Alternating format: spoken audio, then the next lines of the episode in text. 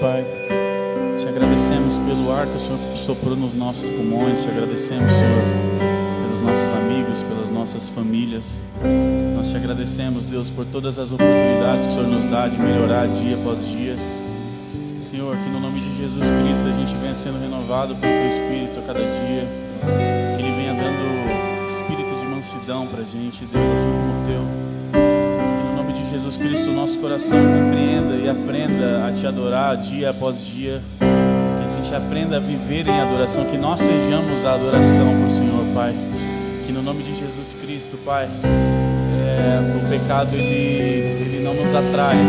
Quanto mais nós nos achegamos ao Senhor, mais a gente fica longe do pecado. Não adianta brigar com o pecado, o que adianta de verdade é se achegar a Ti, Senhor. Dessa forma a gente consegue vencer o pecado nome de Jesus, nós te agradecemos, nós te agradecemos, nós te agradecemos. Nosso coração se enche de gratidão nessa noite, Pai, perante a Ti, Senhor. Que a gente consiga entender o verdadeiro significado de culto, que a gente consiga entregar a nossa adoração para o Senhor, que a gente não venha aqui pedir algo para o Senhor, mas que o nosso coração seja quebrantado diante do Senhor. A palavra diz Senhor não resiste a um coração quebrantado. Ensina-nos, Pai, a ter esse coração diante do Senhor, na Tua presença, Senhor. Que a gente consiga entregar o nosso melhor louvor como igreja, a nossa melhor adoração como igreja. Que a gente consiga levantar as nossas vozes e que o, o incenso que suba através da nossa adoração, ele suba como um só, Pai, como noiva, Senhor. Nós te aguardamos, te bendizemos. Em nome de Jesus. Amém. Quem está feliz aí? então vamos juntos assim, ó. Com as palmas.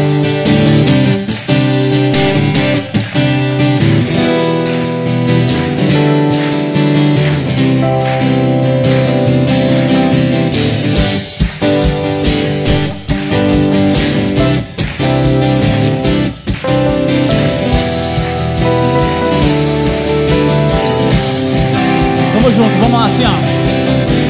Eu te busco, te procuro, ó Deus. Silêncio tu estás. Eu te busco, toda hora espero te revela-te a mim. Ser-te eu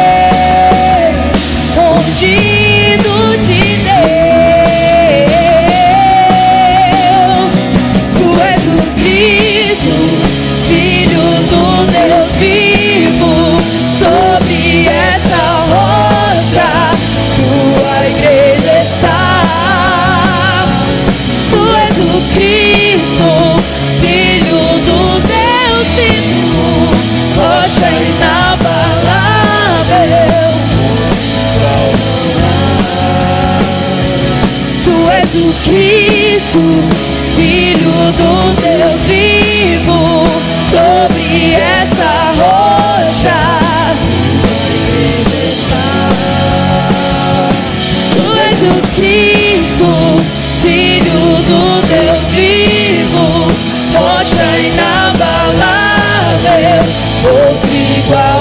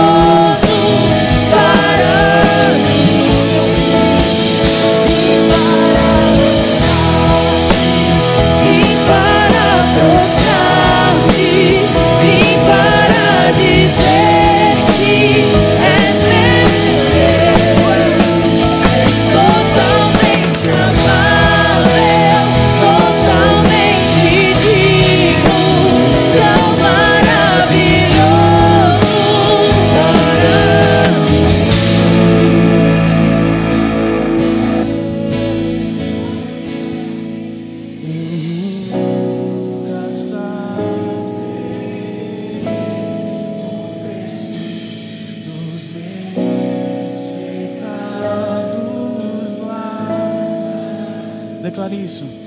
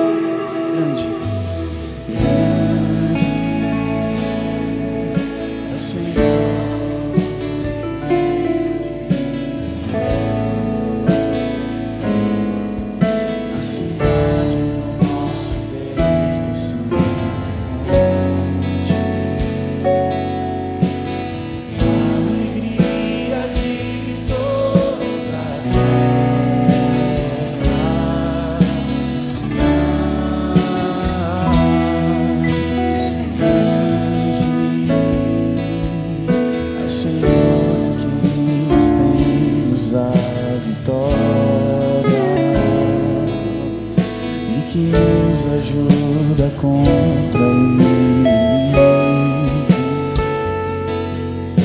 Por isso, diante dele nos prestamos.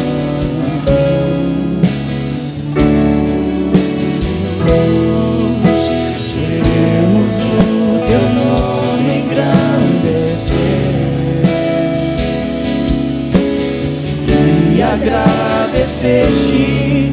Por tua obra em nós nossas vidas. Confiamos em teu infinito amor, pois só tu és o Deus eterno sobre toda a terra. Me serve.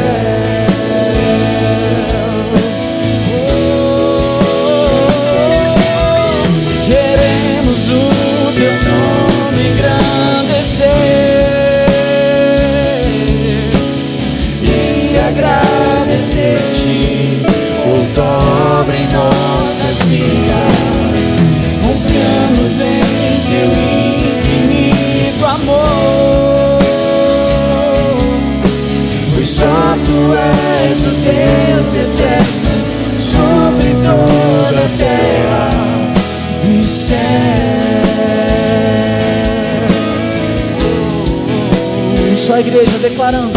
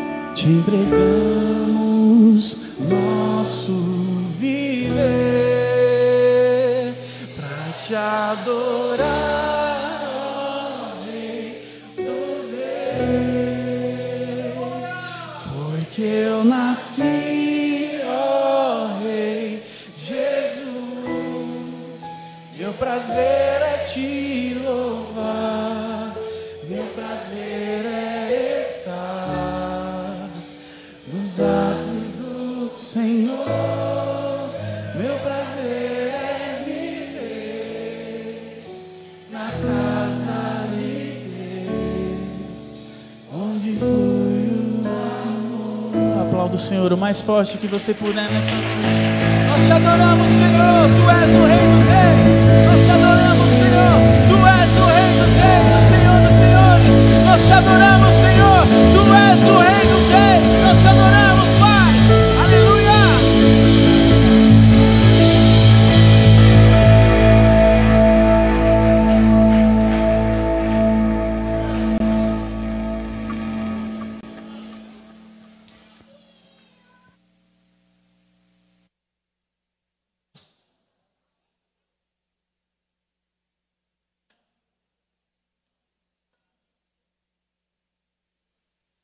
Oi, oi.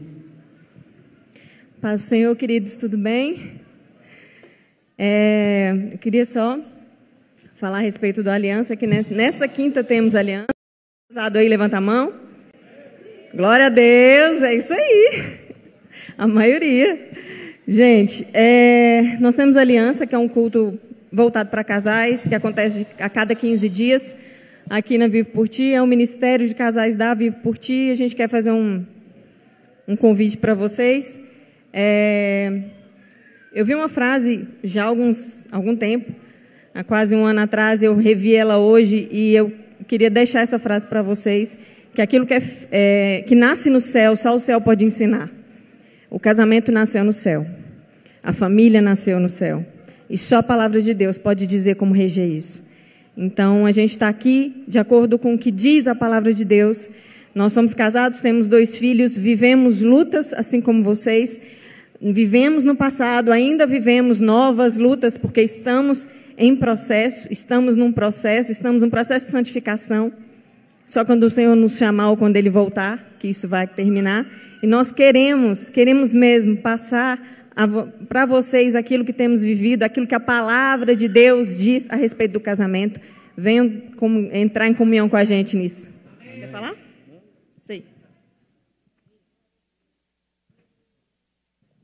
Som. Boa noite, tudo bem? Gente, meu nome é Jadson, eu sou líder, um dos líderes da classe dos adolescentes do Joad. E eu queria perguntar aqui, quantas pessoas aqui têm a partir de 12 anos, está na faixa etária de adolescente? Levanta a mão aí. Vários. Beleza. E quem tem filhos nessa faixa etária, de 12 anos para cima e está nos adolescentes? Quem tem filho? Levanta a mão. Aí, ó, galera.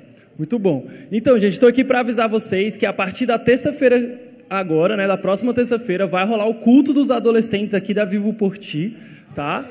Então, a gente, como igreja, a gente entende que é, a gente precisa oportunizar esse espaço para o seu adolescente vir aqui e ser edificado, ser transformado. Porque a gente, antigamente, né, a galera desviava muito quando chegava na faculdade. Hoje não dá nem tempo da galera chegar na faculdade. Infelizmente. Então a gente tem que chegar antes, galera, na escola, o tempo todo no ensino médio, os anos finais do Fundamental 2, as ideologias de gêneros, todas as outras coisas têm entrado na mente dos nossos adolescentes, têm deixado eles assim muito confusos, sem um norte. Nós precisamos mostrar o caminho. O caminho é Jesus Cristo, irmãos. E não tem outro jeito a não ser tendo experiências com Deus. Então, a gente vai fazer a nossa parte como igreja, que é abrir esse espaço fazer uma programação diferenciada para eles. Você, como pai e mãe, faça a sua parte como pai e traga o seu adolescente para cá. Porque a gente vai. Assim, o culto começa às 8 horas, a nossa ideia é de ser de 8 às 9 e meia. Então você vem, deixa seu filho, leva a gata para comer um, um dog ali, um cachorro quente, um hambúrguer, e depois você vem para buscar ele 9 e meia. Amém?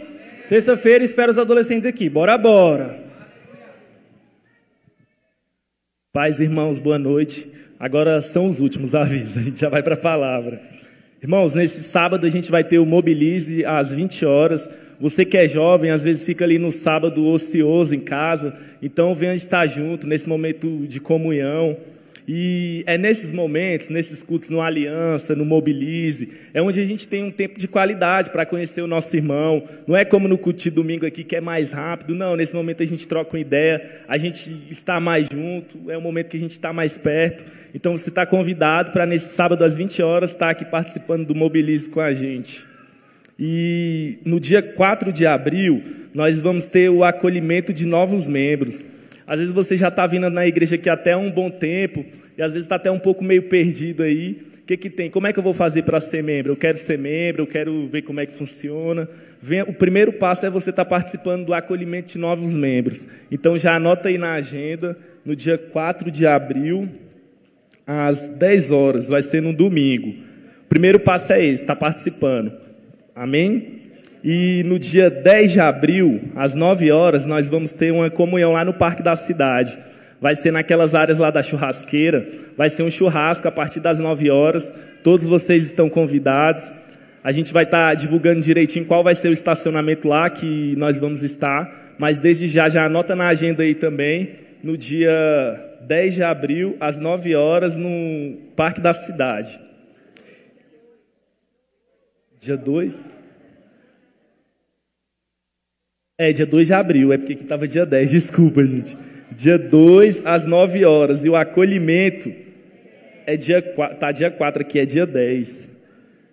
Então vamos lá, ó. dia 10 o acolhimento de novos membros, domingo 10 horas aqui na igreja e no dia 2 a comunhão lá no parque.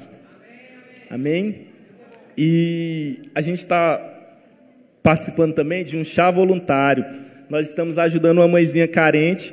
O bebê já nasce agora em abril, é um menino. Então você que pode ajudar aí, pode chamar nesse WhatsApp aqui, ó. Se não estiver dando para ver direito, o número é 98590 4263. Participe, ajude. Sabe que fralda não tá barato, né, irmãos? Fralda, roupinha tá tudo caro. Então vamos ajudar essa mãezinha aí. Outra coisa, no dia 12 de abril, às 14 horas, vai ter aqui na igreja uma audição. Você que toca algum instrumento, você que também canta, às 14 horas aqui na igreja, no dia 12 de abril. Participe, venha participar, você que tem um talento aí, você que é músico, nós contamos com vocês. Amém? Vai passar um vídeo aqui agora, do Motirô.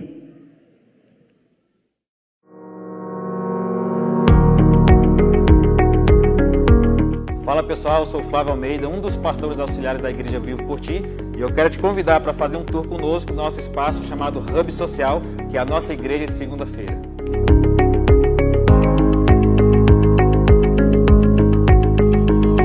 O nosso Hub Social está localizado aqui em Samambaia, no Distrito Federal, e aqui nesse espaço que acontece todos os nossos projetos sociais para beneficiar a nossa comunidade e vivenciar na prática os quatro pilares que nós acreditamos, que é amar a Deus, conectar pessoas, transformar contextos e também servir a nossa cidade. O Coletivo Motirou é nosso projeto pioneiro que nasceu em 2015 na cidade de Sol Nascente, na época considerada a maior favela da América Latina. Hoje oferecemos várias atividades, como o nosso curso de cuidador de idosos, temos curso de Libras, a nossa turma do Inglês Kids e também para os nossos jovens nós temos uma qualificação profissional onde nós trabalhamos as habilidades socioemocionais, preparando eles para o mercado de trabalho. Esse projeto me ajudou bastante a controlar minhas emoções é, para o meu futuro e eu achei bem interessante eles estarem fazendo esse projeto aqui na escola. Eu aprendi muita coisa aqui, lidar com as minhas emoções. Aceitar o meu feedback, que é muito difícil, né, para um jovem hoje em dia aceitar coisas assim, né, que você não gosta de escutar. Aprendi a me controlar, entendeu? A, a raiva, a paciência.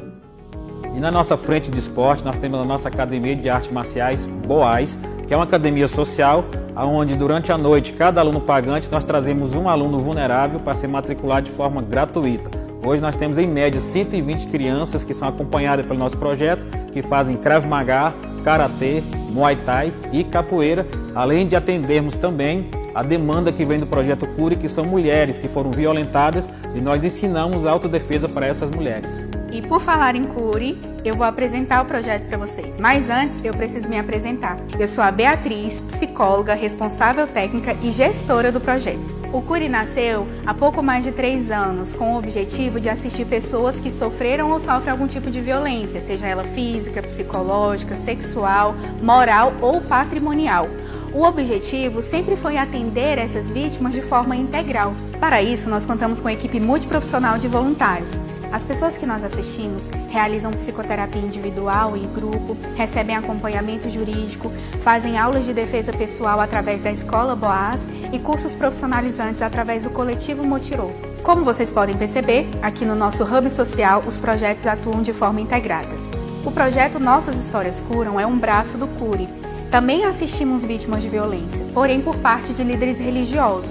Atualmente, tanto vítimas quanto psicólogos e advogados são espalhados por todo o país. Mais do que encorajar a denúncia, o objetivo do projeto é dialogar com as instituições religiosas para que a igreja não seja um ambiente favorável para o agressor, mas se torne um fator de proteção para aquelas vítimas que precisam de ajuda. Já o Instituto Recri é responsável por desenvolver os infoprodutos que chegam até vocês, como cursos, palestras, livros e muito mais. E por último, mas não menos importante, nós temos o Estúdio Global, que é um espaço totalmente desenvolvido para a produção de conteúdo audiovisual, como clipes, podcast, ensaio fotográfico, entre outros. Tanto o Estúdio Global quanto o Instituto Recri são desenvolvidos com o objetivo de financiar todos os projetos sociais que nós falamos até aqui. Estamos muito orgulhosos do que construímos até aqui nesses quase três anos de Hub. E temos muitos planos pela frente, né, pastor? Verdade, nós acreditamos que a igreja precisa ser a resposta para a nossa cidade. E esse ano estamos criando projetos inovadores e um deles é a nossa panificadora social Pão Paz, que vai gerar qualificação profissional e também nós vamos criar produtos para alcançar nossa sustentabilidade.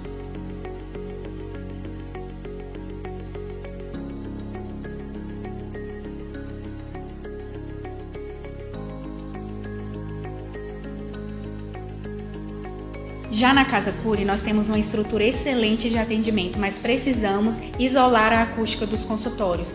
Isso vai permitir que a gente utilize as salas de atendimento simultaneamente e atenda cada vez mais pessoas, garantindo a integridade e o sigilo dos pacientes. Muitas dessas famílias têm dificuldade de chegar até nosso hub social, então nós queremos ir até elas através de um trabalho itinerante que é o Motirô Saúde, o nosso micro-ônibus totalmente adaptado com dois consultórios para atendimento médico, odontológico e também psicológico. Além disso, nós temos a Casa John John, um projeto que atende mães e crianças atípicas. O objetivo é oferecer atendimento multiprofissional enquanto as crianças recebem cuidado sensório-motor. Hoje nós assistimos algumas mulheres e precisamos finalizar a nossa brinquedoteca.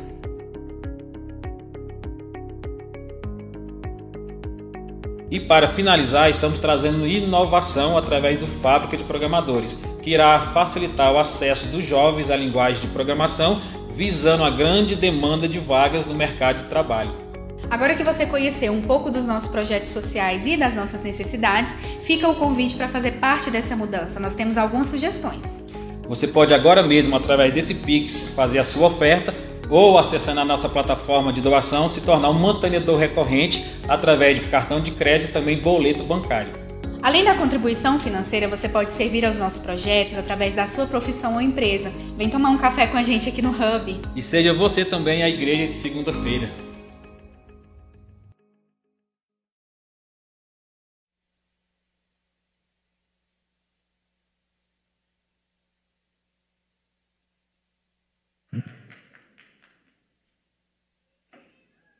Na hora que o irmão foi tirar a foto da conta, a conta correu mais rápido que um coelho, né? Deixa aí, ó, o povo tirar uma fotinha. Quem não gosta de dizimar pode ajudar a igreja socialmente no que nós estamos fazendo lá, tá bom? Paz, igreja. Abra sua Bíblia no Evangelho de João, capítulo 18.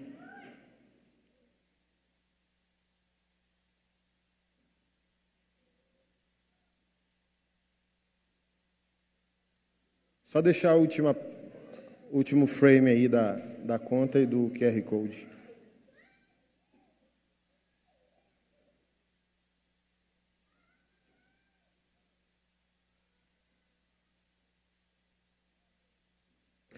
Hoje a gente vai falar sobre semeadura e colheita por uma outra perspectiva, que é a perspectiva da soberania de Deus, né? A gente é, principalmente teologicamente, repousa muito nessa certeza. Deus é o Criador e o sustentador de todas as coisas. Nada passa desapercebido ao seu poder, à sua vontade, ninguém escapa ao seu querer.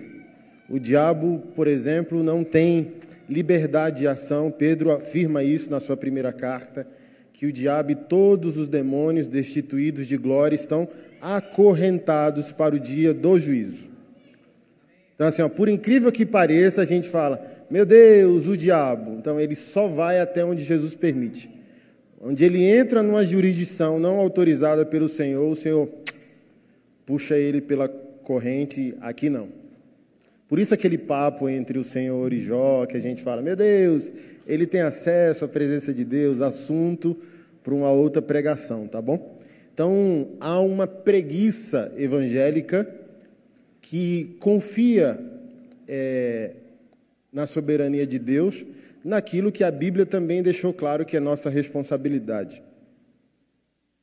Acho que eu li ontem uma frase de Charles Spurgeon: a santidade é a parte visível da salvação. Então, assim, ó, principalmente teologicamente, Muitos irmãos confiam teologicamente que a salvação pertence ao Senhor.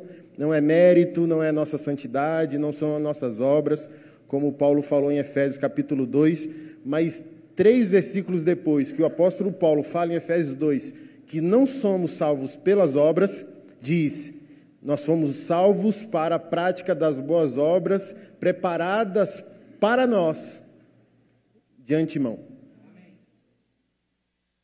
Então, é um, um doce mistério que cabe ao Senhor, que essa, esse bate-bola entre soberania divina responsabilidade humana, um não anula o outro. E hoje eu vou provocar os irmãos. E o tema da mensagem é: Jesus poderia morrer? Jesus poderia morrer? Não, deixa eu melhorar. A mensagem vai ser: Poderiam matar Jesus? Esse é o título da mensagem hoje. Melhorei. Poderiam matar Jesus? Você acha que poderiam matar Jesus?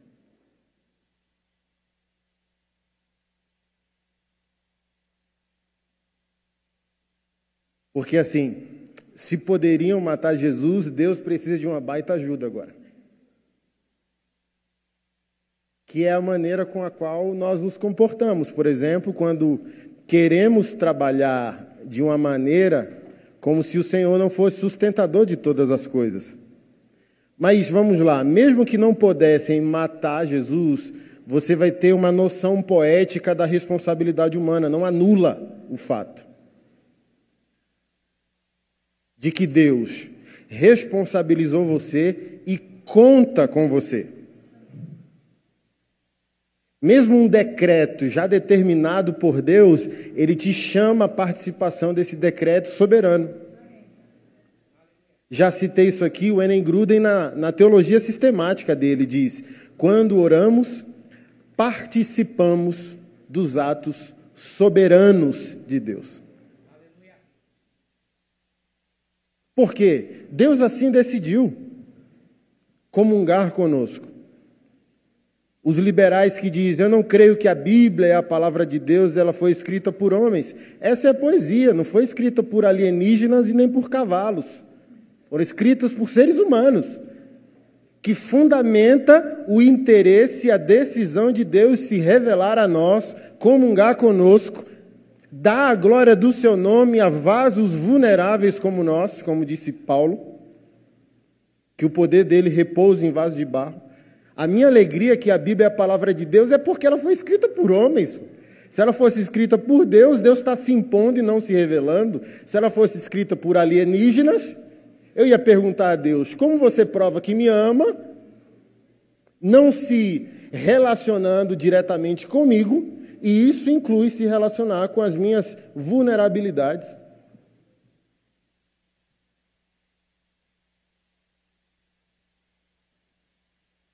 João 18, verso 4. Verso 3. Não, verso 1 para a gente ganhar contexto. Depois de dizer essas coisas, Jesus atravessou com seus discípulos o vale de Cedron e entrou num bosque das oliveiras. Judas, o traidor, conhecia aquele lugar, pois Jesus tinha ido muitas vezes ali com seus discípulos. Os principais sacerdotes e fariseus tinham dado a Judas um destacamento de soldados e alguns guardas do templo para acompanhá-lo. Eles chegaram ao bosque das oliveiras com tochas, lanternas e armas. Jesus, sabendo tudo que ia acontecer, Jesus, sabendo tudo que ia acontecer, Jesus, sabendo tudo que ia acontecer, foi ao encontro deles. A quem vocês procuram? perguntou Jesus. A Jesus o Nazareno responderam. Sou eu, disse ele. Quando Jesus disse, Sou eu, todos caíram no chão. Mais uma vez ele perguntou: A quem vocês procuram? E novamente responderam: A Jesus o Nazareno. Já lhes disse que sou eu, respondeu ele. E uma vez que é a mim que vocês procuram, deixe esses outros irem embora. É interessante essa pergunta: se poderiam matar o Senhor. Se ele poderia morrer antes de sua voluntária entrega pelo pecado da existência humana. Quem pode matar Deus?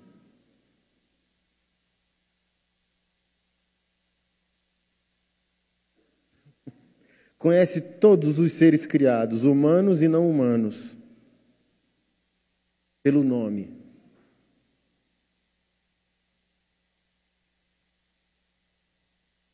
Olha o que disse o profeta, né? Quando eu era substância informe no ventre da minha mãe, tu já me conhecia. Estamos chegando a 8 bilhões vivos. Quantos bilhões de seres humanos existiram na história da existência humana? A Bíblia diz que o Senhor conhece todos pelo nome, todos a partir de substância informe no ventre materno.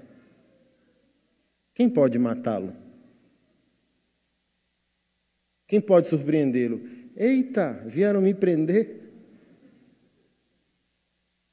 Ninguém me avisou? Mas o texto foi claro, eu nem tinha percebido isso aqui ah, na minha análise, sabendo de tudo o que ia acontecer. Isso é o mais interessante. Jesus sabe absolutamente tudo o que vai acontecer em nós, por nós, através de nós, contra nós. E ele nos chama a participar daquilo que ele já sabe que vai acontecer. Quer seja vida, quer seja morte.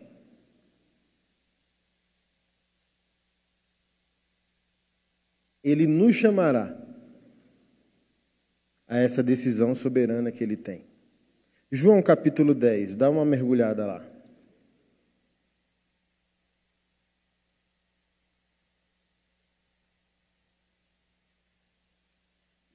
João capítulo 10, verso 17.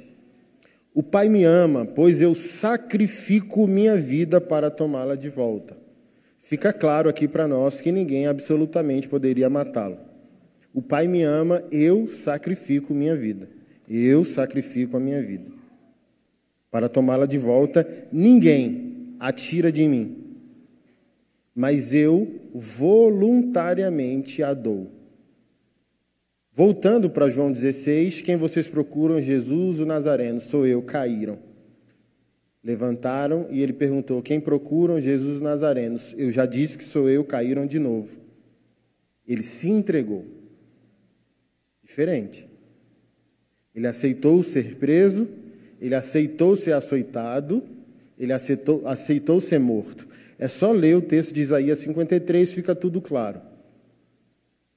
A, a maioria dos irmãos não gostam da abordagem do Paul Washer, eu já gosto de clareza, não gosto que fique floreando pavão. Baseado em Isaías 53, ele diz: Ninguém matou Jesus, Deus matou Jesus. Baseado em um dos versos que está no texto de Isaías 53. Deus agradou moê-lo, ou, em outras versões, Deus agradou esmagá-lo pelo sofrimento, fazendo enfermar. Mas nesse texto de Isaías 53 está: E ele viu o fruto do seu penoso trabalho e se alegrou, ele viu sua posteridade. Então é uma entrega voluntária. Várias linhas teológicas liberais e políticas que estão acontecendo hoje, no século 21, dizem que Jesus é um preso político, que Jesus foi morto por Roma, que Jesus foi morto pelo judaísmo. Bah, Ó Jesus, me salva, Pedro, me salva. O lado bom de Pedro é que Pedro negou Jesus seguindo a prisão dele. É um grande homem. A gente fala, ah, Pedro negou Jesus, mas negou Jesus onde Jesus estava. Eu acho que pelo ímpeto dele, talvez ser semelhante ao meu, ele estava cheio de arma, dizendo-me assim: eu quero a brecha para dar uma voadora, degolar um e pegar o meu Senhor e, e protegê-lo. Mas Jesus não precisa de ajuda. Jesus preso político, por favor.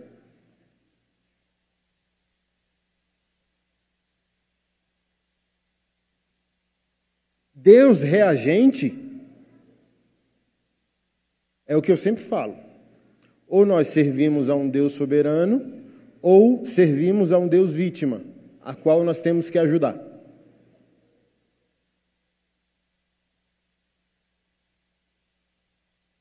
As pessoas perguntam, pastor, esse negócio que Deus salva, eleição, tal, então não precisa evangelizar. Gente, é isso que você não entende.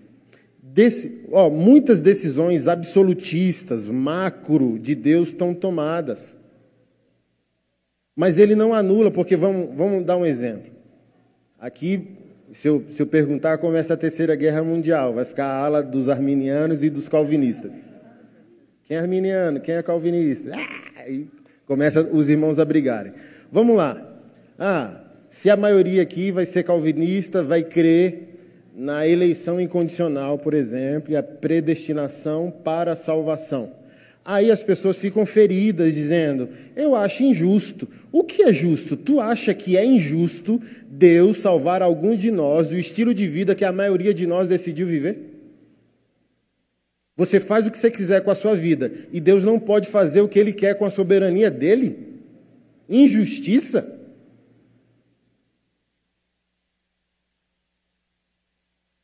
Só se você crê que Jesus é o Papai Noel sim carinhosos lá, lembra do desenho emanando corações? Se você acha que você pode fazer com a sua vida o que bem entender, e você é criatura, o Criador não pode fazer o que bem entender com o seu poder soberano? Porque você chega, um, se você é convertido, você chega num teto que você não ousa entrar, como os apóstolos, os profetas não entraram. Paulo debatendo sobre isso no contexto lá aos romanos. Ele diz, ó, chega um limite que quem é você barro a questionar e confrontar o oleiro, o que te manobra, o que te conduz, o que te cria. É a mesma coisa o filho querer conduzir o lá no lugar de seus pais, seu pet um bom dia protestar, começar a andar, falar, dizer, não, hoje aqui, Márcia, como diz os memes nossos aí, de Márcia, a partir de hoje a política aqui de casa vai mudar.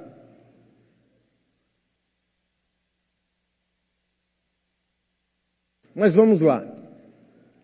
Se Deus elege para a salvação, não é o objeto da nossa mensagem de hoje, podemos discutir isso outro dia. Não anula a evangelização, porque é a evangelização que vai encontrar aquele que Deus julga ser um eleito. Assim, ó, crendo ou não no calvinismo em todos os seus pontos, eu gosto de analisar o calvinismo de maneira prática. Assim, ó, para arminianos eu sou calvinista, para calvinistas eu sou arminiano.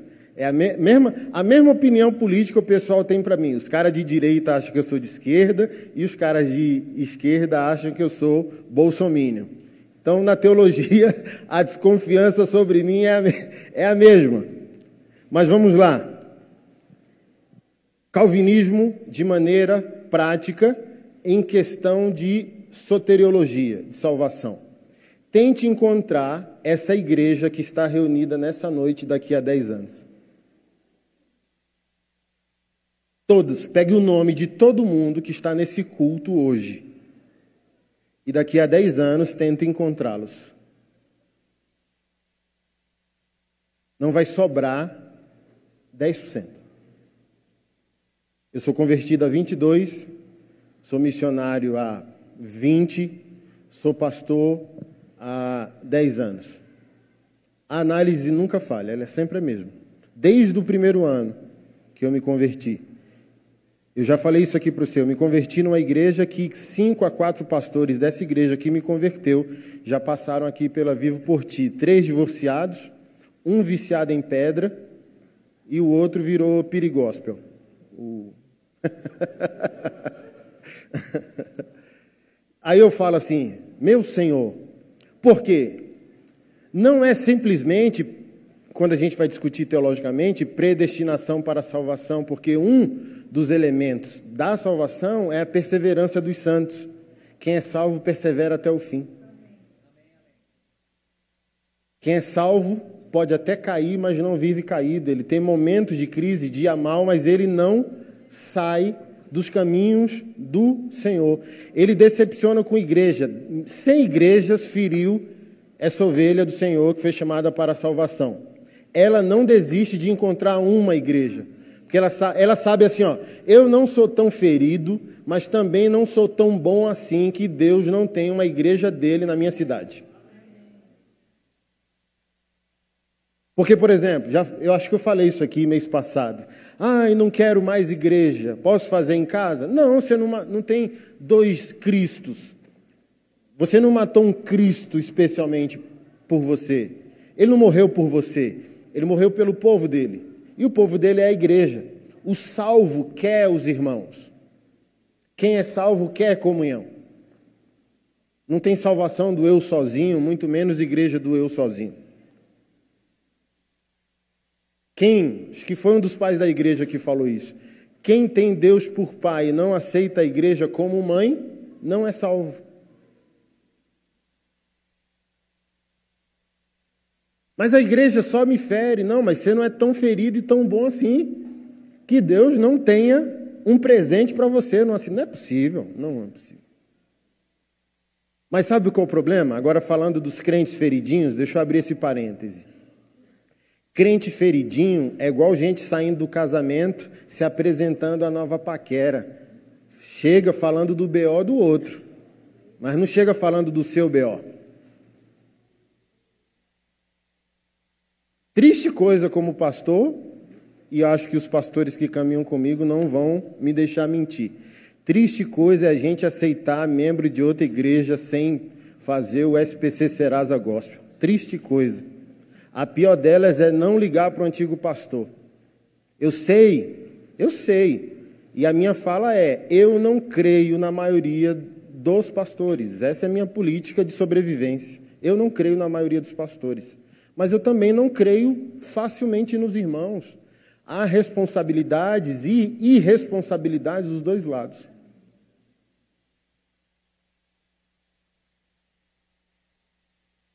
Falando aqui de responsabilidade, é obrigação do pastor ser pastor, é obrigação da ovelha também ser ovelha.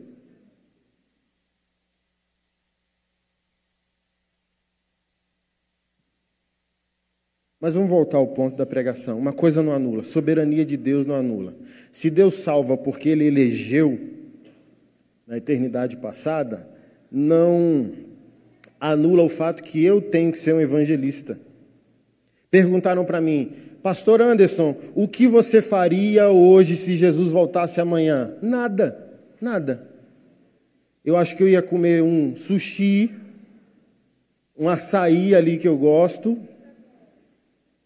fazer uma live, brincar com os meninos, com os cachorros, se desse tempo, namorar com a Keila. Por quê? Porque, gente, o Evangelho não é nada extraordinário, é ordinário, é vida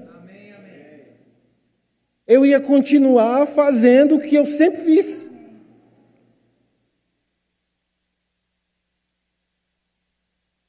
Mas a gente acha que essa soberania de Deus nos dá o luxo de nos empurrar a um lugar de irresponsabilidade. Se eu sou salvo sem obras, então não vou praticá-las. Isso é tão lindo que nem a nossa santidade nos salva. Mas aceita o que o, Spurgeon disse? A santidade é o lado visível que nós somos o povo de Deus, que nós somos salvos. É um distintivo, é uma maneira de distinguir o povo de Deus do povo sem Deus. Se em todos os quesitos é uma página é, de meme teológico, é, me marcaram lá numa, numa piada que eles fizeram. Aí algumas pessoas, o dono da página, eu acho, falou bem assim: é, eu gosto desse pastor em muitas coisas, mas eu não gosto que ele gosta de Iron Maiden. Aí me marcaram. Aí eu fui lá dizendo: Louvado seja o nome do Senhor, que a única coisa que o irmão tem para falar contra mim é que eu gosto de rock and roll. Ufa! que bom! Pior se fosse outra coisa, né? Aí eu pensei, eu não vou polemizar, porque já acha que eu sou polêmico, mas eu falei, ó, em maio eu vou no show do Metallica, tá bom? Pra você infartar. E vou estar tá lá assim, ó. e vou gravar um, um, um storyzinho para mandar para você. É, porque a gente não aceita o padrão ordinário da vontade de Deus. A gente sempre quer o espetaculoso, a gente sempre quer o enigmático, a gente nunca quer o, o simples.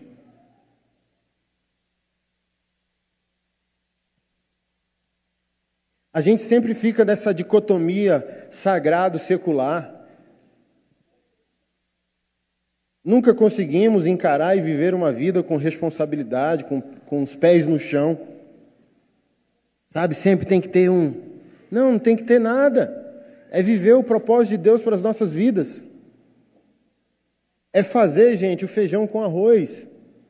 Essa questão de sagrado secular é coisa do evangelicalismo, é coisa do século XIX para cá. Passado é a história da igreja, o próprio Charles Spurgeon disse: para o homem de Deus nada é secular, tudo é sagrado.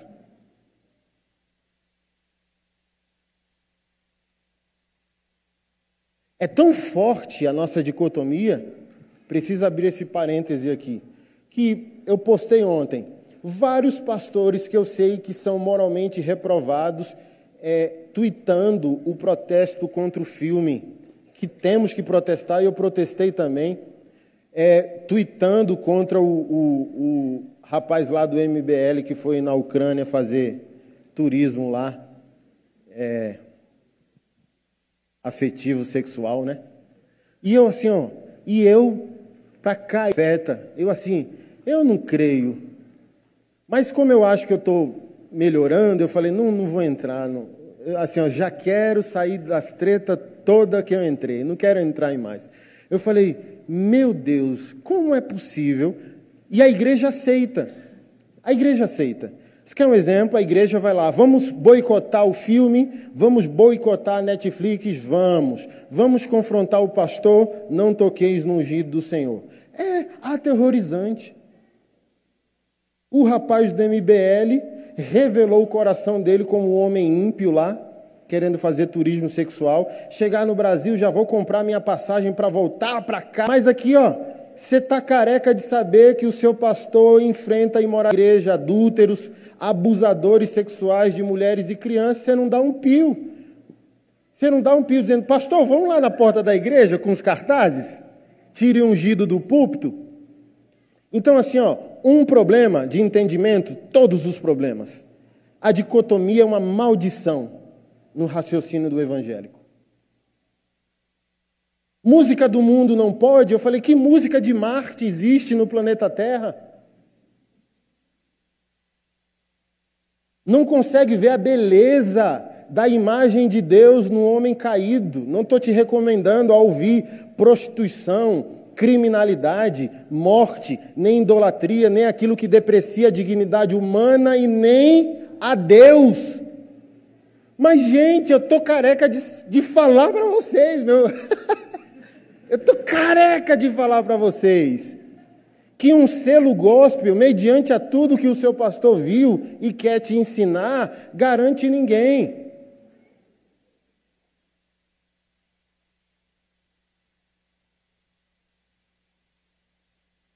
Porque olha só, gente, estamos auxiliando a prisão de pastores. Que lugar na sociedade nós podemos reclamar sem nos autoavaliarmos? Olha, música secular não pode. A igreja está cheia de pastor corrompido. Aqui não é uma justificação, mas eu estou dizendo para você que a dicotomia sagrado e secular nos termos e não na análise profunda da situação.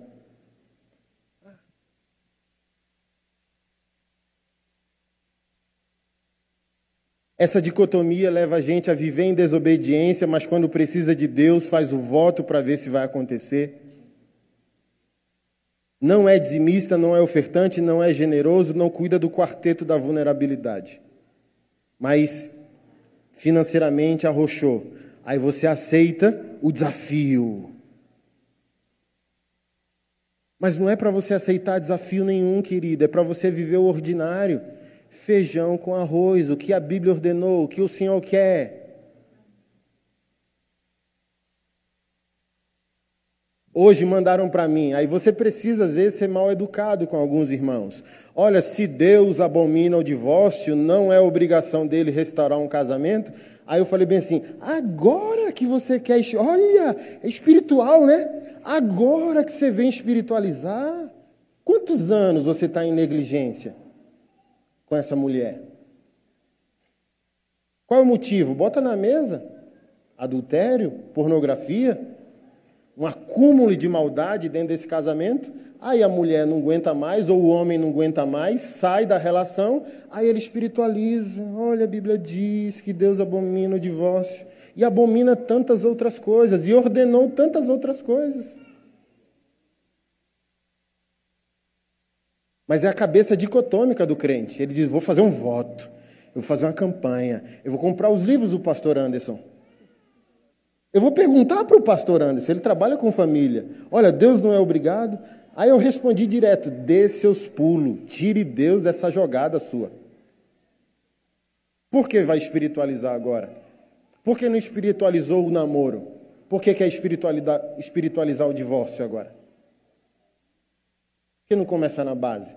Por que quer espiritualizar dinheiro na dívida, na crise?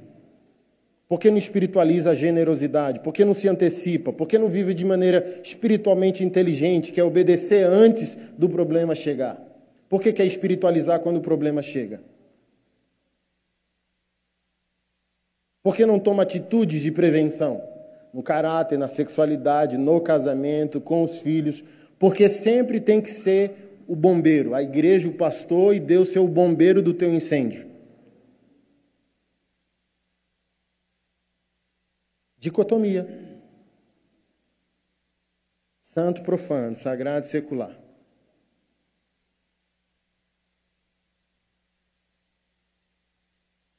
Sexo, dinheiro, política, arte, tudo, tudo, tudo, tudo. Então, por exemplo, quando esses irmãos que não têm ainda nada a falar sobre mim vêm dizer que a discordância é o tipo de música que eu escuto, eles acham assim que eu estou, sabe, num prazer profano. Não, deixa eu botar aqui. Não, gente. A obediência ao Senhor ela pode ser tão profunda que eu sou um evangelista dormindo, acordado, em stand-by, em, em todos os momentos. Eu vivo pensando, eu penso adorando, eu adoro em crise e tudo na vida na minha cabeça, é um bololô sagrado, sabe? Quando eu vejo o Papa Hat, que é o apelido do James Hetfield, que é o vocalista do Metallica, assim, ó, se aquele cara tem um intercessor na vida dele, sou eu. Sabe o que eu não quero? Porque a gente é santo demais, ficar lamentando, assim, ó, aqui eu não estou não tô relativizando a responsabilidade moral de ser ninguém, mas a gente ama um epitáfio. Sabe o que é epitáfio? a homenagem na, na lápide depois da morte. Ai, como Fulano, como Renato Russo poderia ter sido alcançado. Não, ele morreu pelas suas atitudes, ok? Se ele não clamou aos 49 do segundo tempo, está no inferno. Então aqui eu não quero infantilizá-lo, eu não quero dizer que o artista está carente apenas que a igreja o evangelize. Não é isso que eu estou dizendo. Mas existe uma ponte entre a igreja e o mundo nesse aspecto das artes, por exemplo? Temos um diálogo vulnerabilizado? Temos um diálogo vulnerabilizado com pautas de direitos humanos, de dignidade humana. Não temos como igreja, somos alienados totalmente. Mas, por exemplo, se você sentasse comigo para entender as maluquices da minha cabeça concernente artes. Por isso que eu estou prometendo escrever um livro chamado A Arte é Deus. É, a arte é Deus, Deus não é a arte. O início do que se faz é Deus. A maneira com que se vive não é Deus. Então, esse talento inato que o artista tem é Deus é a imagem de Deus caída, maculada, corrompida pelo pecado. Como o artista vai viver, não é mais Deus, porque ele não glorifica Deus com aquele dom.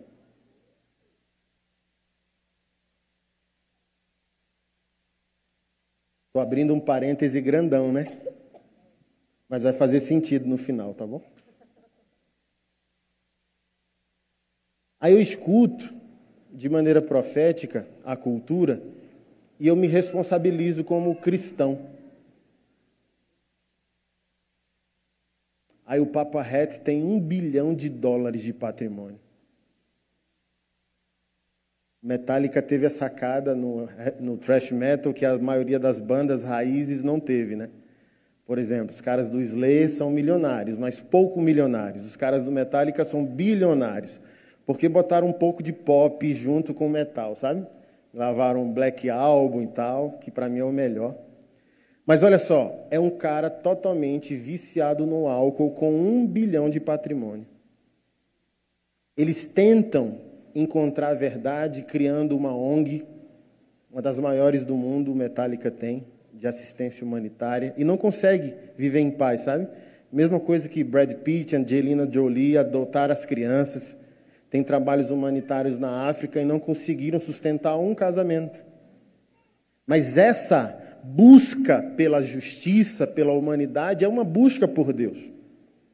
Mas a nossa dicotomia evangélica não permite o raciocínio.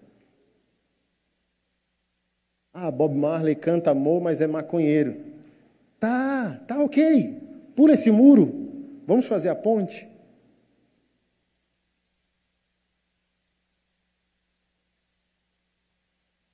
Aí eu fico aterrorizado com essas entrelinhas proféticas da arte, sabe? Ouço Renato Russo dizendo: Meu Deus. E me responsabilizo pela intercessão em vida. A oração do justo pode muito em seus efeitos. Hoje eu fui ver um vídeo do Metallica que passou no meu Instagram e eu falo: é uma igreja, cara. Isso aqui é uma igreja. O artista, ele é um homem dom. A plateia é uma igreja. Aquilo é um culto. O artista toca. Isso é fato.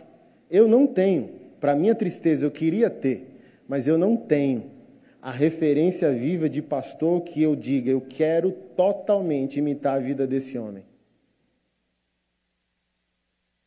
Aí às vezes você tem que santificar a cultura para encontrar alguns padrões de, sabe?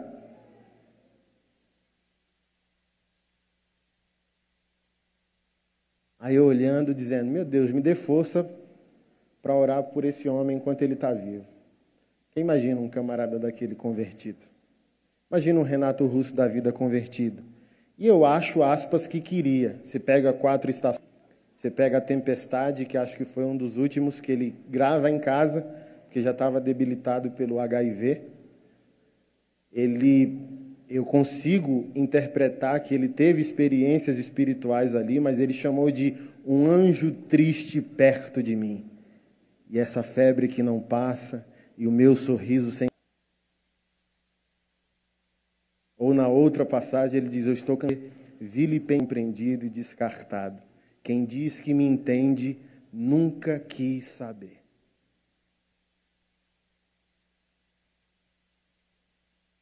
Ou quando ele fala sobre aquela experiência de suicídio e desconexão entre pai e filho em uma das suas músicas nas quatro estações. Paredes, estátuas e cofres, paredes pintadas, ninguém sabe o que aconteceu. Ela se jogou da janela do quinto andar. Não é fácil de entender. Ai, agora. E o refrão é: não julga, não. Porque os seus pais é o que você é agora e você vai se tornar o que seus pais são. É o nilismo, né? É preciso amar as pessoas como se não houvesse o amanhã. Mas é o contrário. O artista entra num, num, num nilismo, num limbo. Aí ele chega ao ponto de, de cantar algo que parece ser bonito, mas é uma tragédia o Senhor Jesus nos chama a amar porque há amanhã. Mas onde está a igreja? Aidético, gay. Por causa da dicotomia semeadura-colheita, causa e efeito, que interrompe tudo. Eu estou abrindo esse parênteses aqui chocante para você ver o prejuízo de pensarmos assim: se eu der o dízimo, Deus vai reabilitar meu casamento? Isso é dicotomia. Você tem que dar o dízimo porque você ama a Deus e não porque Deus precisa restaurar seu casamento. Você tem que ser generoso porque, porque tem que ser generoso. Você tem que fazer porque tem que fazer. Você tem que ser porque tem que ser. Mas a gente está prisioneiro desse raciocínio.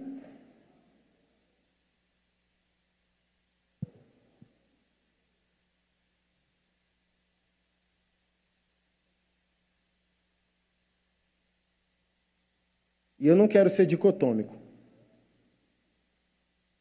Tem morte dentro da igreja e vida fora dela. E eu quero me responsabilizar.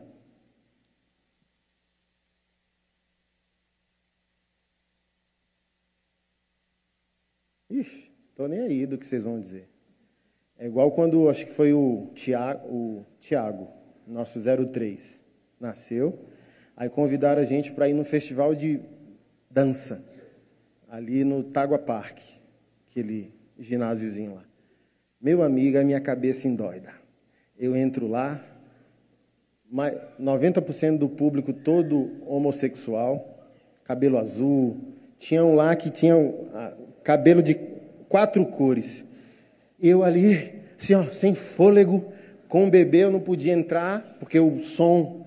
E eu falei bem assim: Keila, segura aqui, para onde você vai? Eu vou eu vou enxergar essa igreja, isso aqui é uma igreja, cadê o pastor dessa igreja? Aí eu fui andando no meio, eu, aí parava um, você não é pastor? Sou. Caramba, que legal que você está aqui. Oh, que bom que você gostou que eu esteja aqui. Falei, cabelo bonito. Aí daqui a pouco uma roda, cinco, dez, e aquela ira santa é um ambiente vazio de pastoreio.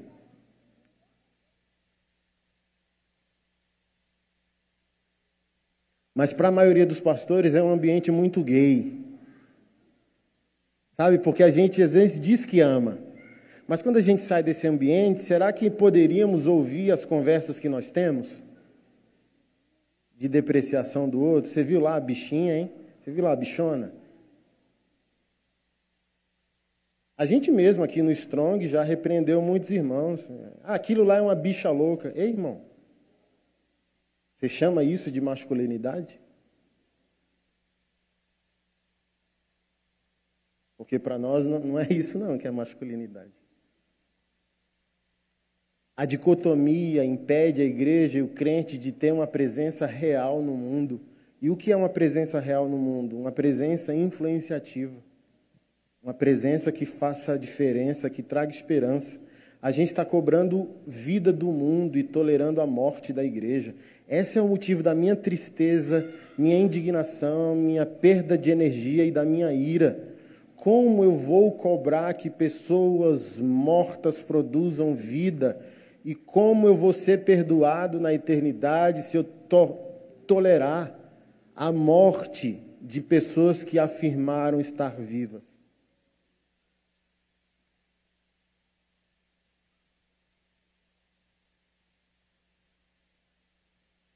Porque é a obrigação de todo homem de Deus que entendeu sua identidade em Deus e até a sua masculinidade bíblica é caminhar com homossexuais.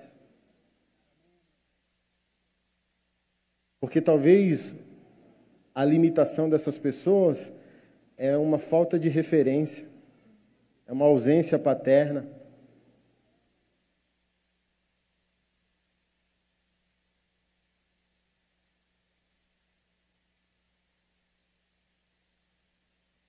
Mas a gente aceitou a bipolaridade do mundo, 880, azul ou vermelho, Lula ou Bolsonaro. A gente não consegue ter um diferencial do mundo. Nós aceitamos o desequilíbrio que o mundo aceitou para ele mesmo.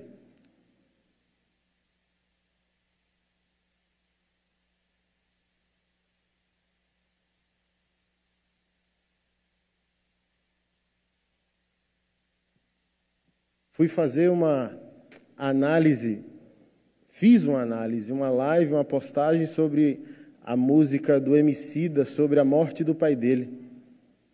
Como pode alguém morrer no mesmo dia que nasceu? O pai dele foi morto num bar no dia do aniversário. Eu choro, brother. Você acredita? Tiveram irmãos que é, discordaram, difamaram meu nome, dizendo agora é apoiador de candomblessista.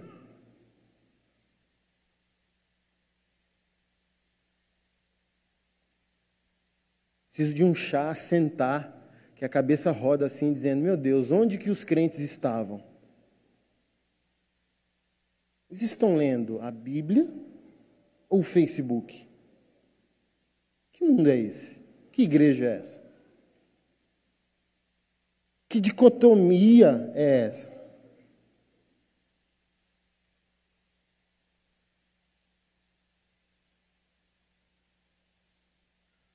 Ela não consegue, nós não estamos conseguindo. Porque ou a gente acha que está sendo amaldiçoado por Deus, nessa dicotomia, ou a gente acha que obedecer a Deus vai fazer com que Deus se convença ao nosso respeito. Aí a gente vive num limbo, a gente não vive nem debaixo da soberania de Deus e nem debaixo da nossa responsabilidade. A gente fala tudo de errado que está acontecendo na minha vida é porque eu desobedeço. E agora eu vou fazer o voto para obedecer radicalmente, para ver se Deus se convence em me abençoar. Quando o segredo não é esse, porque isso só é desastre. Eu dei aqui inúmeros exemplos, falei agora de arte, música, para dar esse exemplo a você. Seu raciocínio ele é fragmentado, rompido, e por isso você não consegue amadurecer. E você não consegue entender essa junção da sua responsabilidade com a soberania de Deus, a decisão do céu com a responsabilidade da terra. Ao ponto que morreu algum, ah, morreu um humorista homoafetivo, casado com outro homem, que fizeram inseminação artificial para terem dois filhos morreu de Covid. Ah, é, é, é, de chorar, é de chorar ao ver nossa reação, porque o nosso raciocínio ele é fragmentado.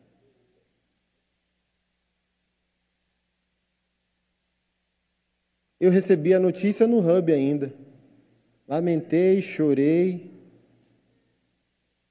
Gostava do cara profundamente e intercedia. Do tipo assim, ó, enquanto a vida há esperança. É um lema humanista, mas é real. O cara perguntou para mim: Olha, eu falei bem assim: Jesus não voltou, lindão, porque essa tragédia toda, esse fatalismo. Não, eu divorciei, estou no segundo casamento. Eu acho. Eu falei: Você já perguntou isso na minha caixinha aqui 30 vezes. Siga a vida, irmão. Siga a vida.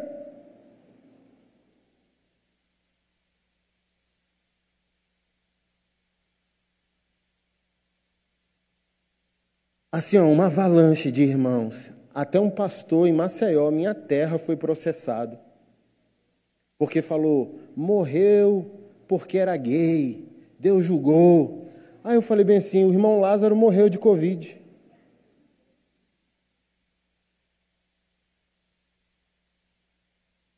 Um monte, cinco pastores, amigos meus, morreram. E até onde eu sei foram homens santos. Uns três a quatro cantores gospels morreram. Misericórdia, igreja. Você vê o prejuízo desse raciocínio dicotômico como é limitante?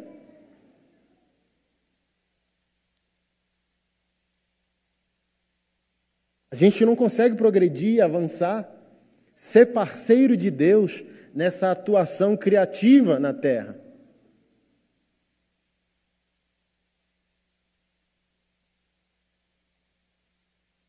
E a gente não consegue ser maduro. Por que, que eu falo para você, por exemplo, para te provocar que eu vou no show do Metallica?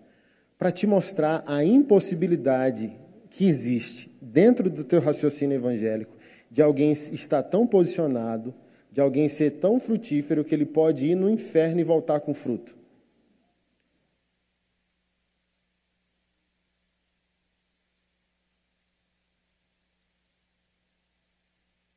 Porque pode ter certeza, vadio eu não sou.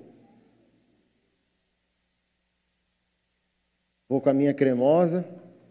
Fiz questão de ir de carro para ter mais tempo.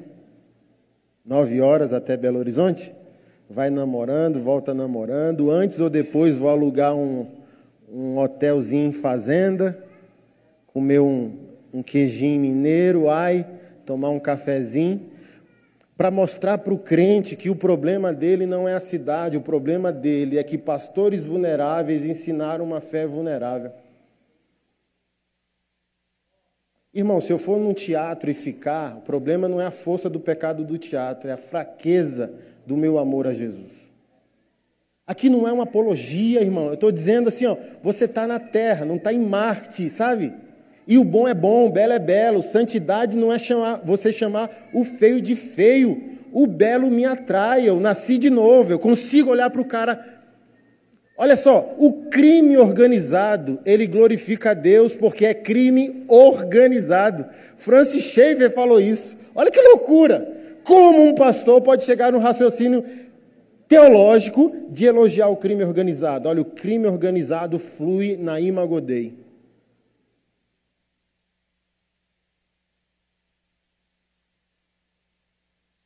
Porque a capacidade que o crime tem de se organizar procede dos atributos de Deus em organização da criação.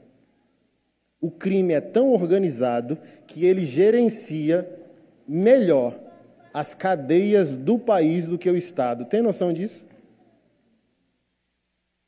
Eu falo isso para vergonha do Estado. Como eu poderia falar isso para vergonha da igreja?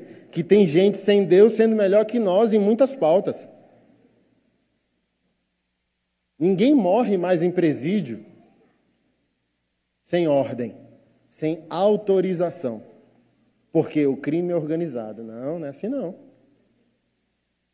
A reunião, decisão, consequência imediata de médio e longo prazo. Não, mas ele é da facção tal. Se esse cara morrer, vai colocar toda a organização que nós criamos em desordem.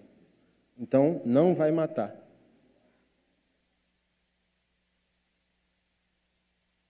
As comunidades, como as comunidades de São Paulo Rio de Janeiro, pode chegar a um ponto que não crê no Estado, não crê na polícia e crê no criminoso.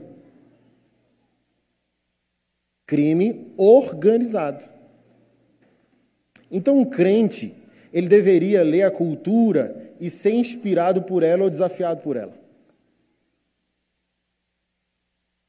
Como Renato Russo falou o coração de uma geração, e eu, como pastor, não vou me esforçar para falar o coração da minha geração. É essa vergonha. Porque eles estão querendo encontrar esperança no, no lilismo. Imagina o James Hetfield, você olha para a conta, você precisa de quê? De nada.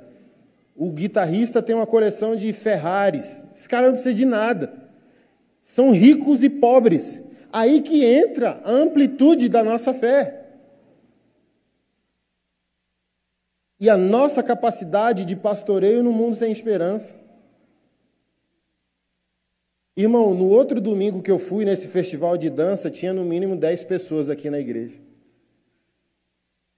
Como você soube, pastor? Pelos cabelos. E um dia veio de vestido para a igreja. Não sei se foi nesse contexto, foi em outro contexto, mas veio de vestido no culto. E graças a Deus não tinha ninguém na portaria da igreja nesse momento, era eu. Quando eu olhei, deu aquele choque interno, mas eu sou um evangelista, né? Também. E evangelista não dá na cara, evangelista engole o sapo. Faz cara de paisagem, dá um sorriso, eu olhei dizendo, eita ferro, de saia na igreja. Pensei, mas olha o sorriso aqui, ó. Peguei ele pelo meio, assim, ó, pela cintura, levantei ele, dei um beijo nele, dizendo: Você é linda, você é bonito, hein, cara? Seja bem-vindo. Você está no lugar mais seguro da cidade. Você está onde você precisa estar. Ele voltou no outro domingo, ele voltou de saia? Porque talvez tudo que ele queria com a saia é fazer uma selfie e mandar para o jornal de Brasília, sabe? Fui expulso da igreja. Mas ele foi quebrado com amor. teve a rebelião curada num abraço.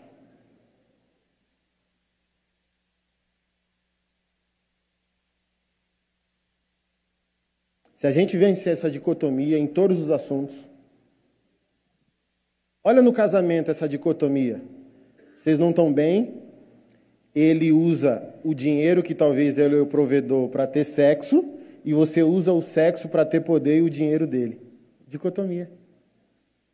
Casamento feio, horroroso, que não glorifica Deus, que vive em campo de guerra, não são amigos, não são cúmplices, não são amantes e usam de maneira horrorosa o sexo como moeda de troca. Olha a dicotomia que você faz no culto. Vou fazer a campanha. Os 30 saltinhos de Abraão. O cajado de não sei quem. A, o sal de não sei o que lá. A pedrinha que o pastor trouxe. Um dia vieram me presentear com a caixinha, dizendo: Que caixinha é essa? Doze pedras de Israel. Eu falo, você recebe por educação, aí eu chego em casa e falo para aquele, que bexiga eu vou fazer com.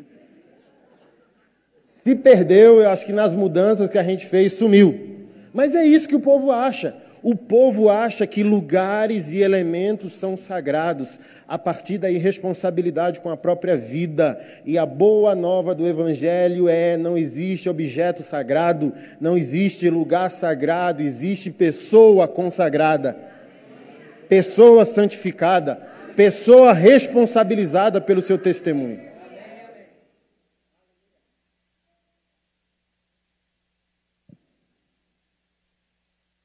Olha só o que é um crente consagrado. Eu fui num show de humor mês passado. Comecei a chorar no meio do espetáculo, levantei e fui embora. Por quê? Porque a presença de um Espírito Santo em alguém santificado não tolera a morte suportável um ambiente. Eu falo, eu me retiro e a minha ausência é um protesto. Mas eu fui com a cremosa, foi sexta, sábado, fomos em outro. Rimo pra caramba, porque aquela arte não depreciou a dignidade humana e não ofendeu a escritura e nem o Criador. Quem nasceu de novo tem um termômetro interior para saber a vida e a morte, irmão. Ninguém, ninguém que nasce de novo tem que andar como criança, não, irmão. Somos maduros, temos a presença do Espírito Santo. Eu chorei assim, ó, o humorista ele era tão, meu Deus.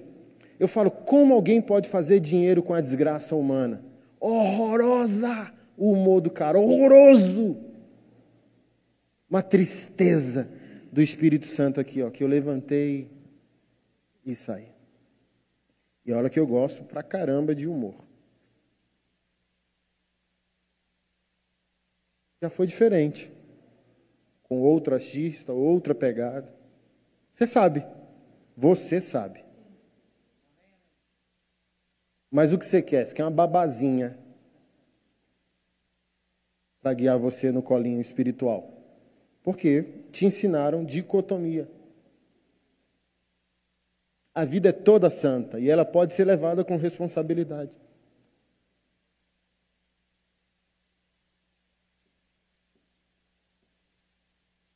Eu vou chorar no show do Metallica, vai passar um filme, eu vou orar, vou ser visto lá. Aí a, a, eu postei as irmãs, o meu marido também vai, o senhor pode discipular ele lá? Posso. Bota ele lá, do meu ladinho, compra a cadeira dele do lado da minha. Porque olha só, sei lá, né? A maioria dos caras cristãos, ah, não se identificam, mas imagina, tem um marido, como diz na rua, cabulosão dessa mulher, desinteressado totalmente da igreja, principalmente porque a maioria dos pastores virou fofinho, sabe? Ah, e o cara fala: não, o pastor, o sargento Passos, do BOP, a gratidão da esposa, o Rada está aqui, ó. A gratidão da mãe dele, que é pastora, e da esposa dele é surreal. Porque o cara caveira do BOP e não conseguia encontrar lugar na igreja de pertencimento, de adoração. Aí um dia ele chorando chegou em casa dizendo: Mãe, eu achei. Achou o quê? Achei os caras que é homem e é de Deus, e eu entendi que eu posso ser homem até pastor e ser de Deus. Porque assim, ele não queria sentar no colinho de Jesus, sabe? Porque ele ia dizendo: Não tem lugar para mim.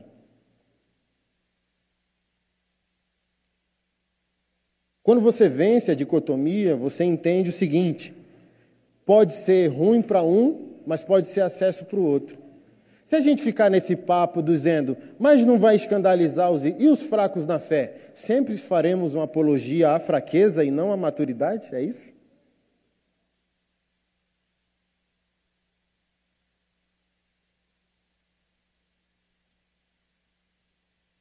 Escândalo é escândalo, né? Imaturidade é imaturidade. A dicotomia é um câncer teológico. Eu já dei esse testemunho aqui para vocês, acho que 2019, eu acho, foi o lançamento do filme que contou a história do Fred Mercury, do Queen, Bohemian Rhapsody. Eu fui com a Keila, o, o ator fez uma interpretação magnífica. Meu Deus do céu, aquele cara é bom. Já me emocionou a performance do ator. E a Keila, no momento lá do filme, ela virou a cabeça para olhar para mim no escuro e, e disse: Eu sabia que você estava chorando, eu só parei aqui por certeza que você estava chorando. E eu estava chorando. Danada da mulher, né? É bom, né? Casar com a pessoa certa eu chorando. E foi na hora que ele falou de vocação.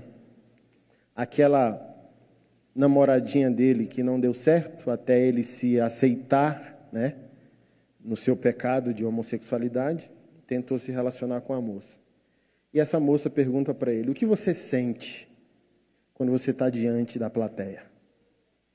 Ele disse: "Mesmo que eu tentasse desafinar, eu não consigo porque eu estou fazendo justamente o que eu fui criado para ser. Isso é Deus. A vida de Fred Mercury não é Deus. Uma das vozes mais potentes da história da música é Deus. Aí faltou uma, uma, faltou uma ponte.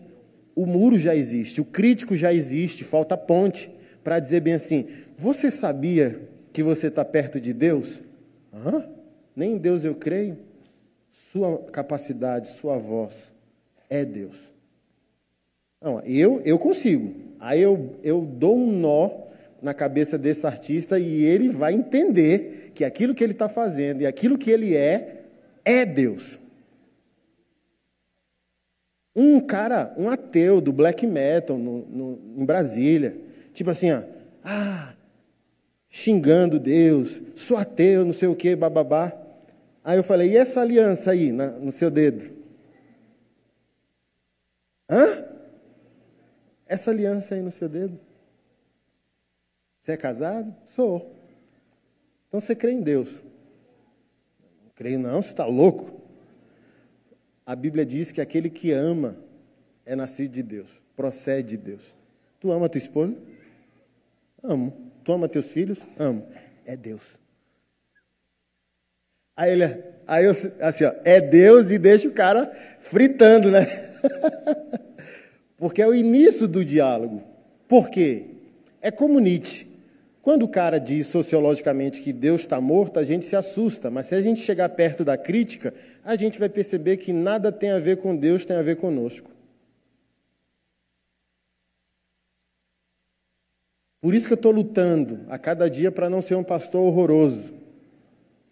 É difícil, mas vamos tentando. Ser um ser humano menos horroroso. Para quê? Para você não fechar a porta para alguém que poderia entrar.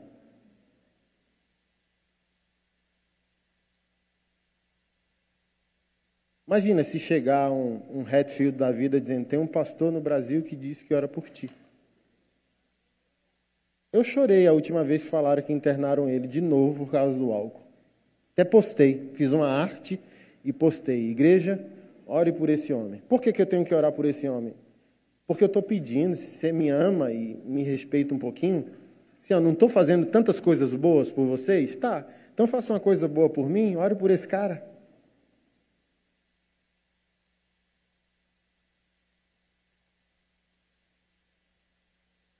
Olha a dicotomia na sexualidade. Homossexual vai para o inferno.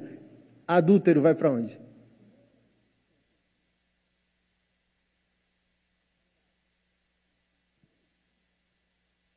Escrito: adúlteros não herdarão o reino de.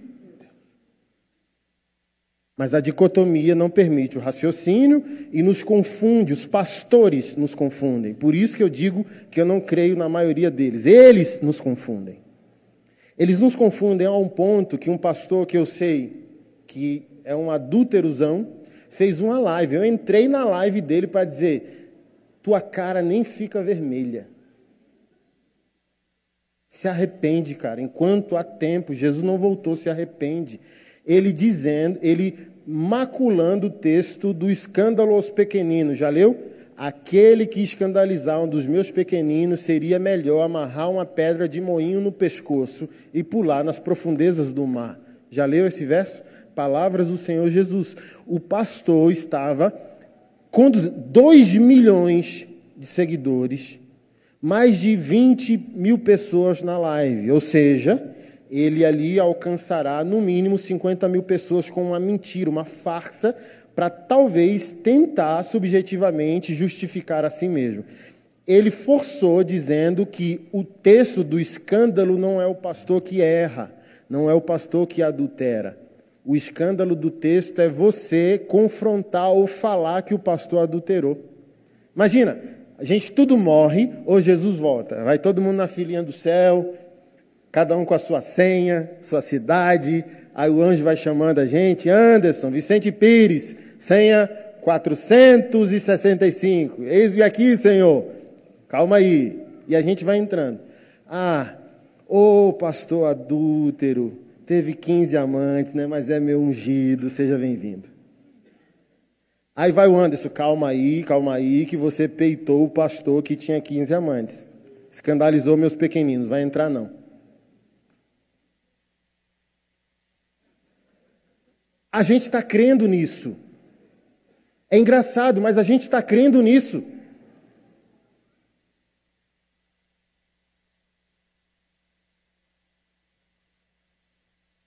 A gente crê que o homossexual, em sua prática, não vai entrar e não vai entrar mesmo. Quem viver em pecado não entrará no reino dos céus. Mas a gente crê também que o pastor com o amante vai entrar, não vai. A porta é estreita, não passou por reforma. O caminho é estreito. E poucos se encontram com o caminho estreito, Jesus disse. Ninguém. Héteros e homossexuais que viverem no pecado não entrarão no reino dos céus, porque heterossexualidade não é sinônimo de salvação, de aprovação. Você pode discordar do gay, você pode discordar da agenda gay, você pode falar mal de toda a pauta de esquerda. Isso não te faz salvo, isso não te faz santo, isso não te faz aceito, isso não te faz aprovado. Sem santidade ninguém verá o Senhor. Criticar o outro não te empurra. Ah, porque você criticou o gay, seja bem-vindo. Não! Proteste contra o pecado, mas seja santo você.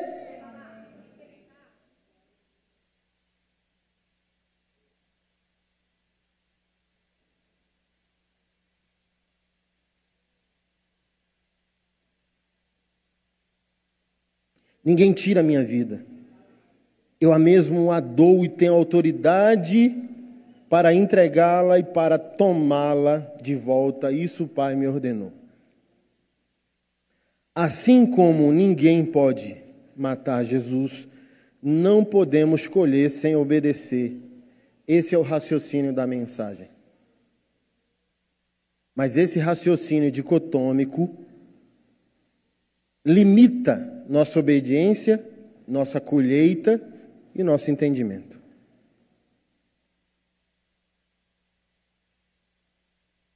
Qualquer coisa que hoje eu possa estar vivendo é uma colheita do que eu nem sei que fiz há 10 anos atrás. Então eu não vou fazer agora porque quero colher daqui a 10 anos.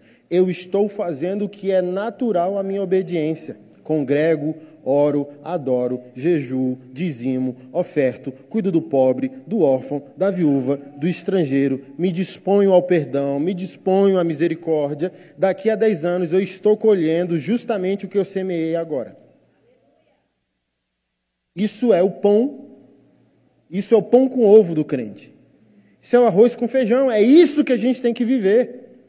Fazer o que a Bíblia ordena agora, por amar a Deus, temer a Deus, saber de alguma maneira que a obediência de hoje pavimenta o destino de amanhã, mas não entrar nessa loucura da dicotomia.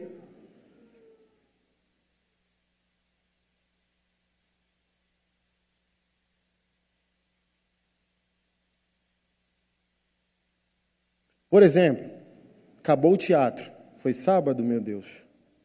Foi sábado. Não, sexta. Foi o teatro que eu fui com a Keila. Acabou tarde, onze e meia. Fui no restaurante. Calculei errado a hora. Chegou lá o garçom. Tá fechando. Aí a gente fala, ai meu Deus. Aí olhou do lado, tinha uma comida de rua, um botequinho de rua lá. Um, vamos sentar. Sentei com a Keila e tal. Aí tinha uma mesa rock and roll em cinco caras, e um com os caras até de, de skinhead, sabe? Eu falei, será que ainda tem neonazista no Distrito Federal? Os caras meio brancão, tudo tatuado e tal. Eu falei, não, beleza, tá de boa, né?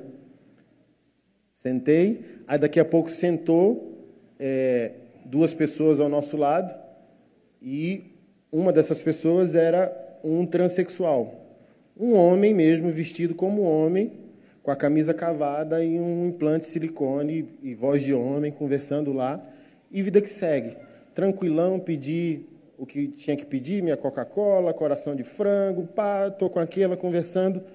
Daqui a pouco os caras lá, os tatuados, a gente estava para pagar a conta e o cara veio na minha direção dizendo: ficou ali uma hora quase sem a coragem de vir intercambiar, mas depois veio dizendo: obrigado Aí os caras, né? O que está acontecendo? Uma treta. Aí os caras falaram: levanta aí, precisamos honrar um homem de verdade aqui. Obrigado, mano. E a gente aqui, ó, todo mundo te respeita pelo que você está fazendo. A gente era de uma igreja, mas eu tive que sair porque o pastor é sério, mas sete pastores auxiliares todos tinham amante. E tá todo mundo aqui num limbo, e aquele cara ali é ateu, tem mais caráter que os pastores que eu conheço. Aí virou um culto. É isso que eu estou dizendo a você. Não tem mais lugar sagrado, irmão. O cara está chegando para mim trazendo uma tragédia, dizendo: Eu tive que sair de uma igreja porque julguei que o pastor era sério. Mas ele autoriza, ou ele se omite que todos os outros auxiliares tenham amantes. E eu falo: Cara, eu sou rock and roll, eu trabalho com tatuagem, eu sou da rua. Mas, cara, não, não. Verdade é verdade, mentira é mentira o protocolo aqui com os meus manos de rua está melhor que o protocolo com os pastores, não vou ficar. E obrigado porque você deu a cara a tapa, ainda tem um pouquinho de esperança pelo que você está fazendo. Mas vá falar de gay para esses sete pastores que têm amante, você vê o pau quebrar. Levanta, tuitaram, protestaram, gravaram o vídeo por causa do, do filme, da pedofilia. Dicotomia.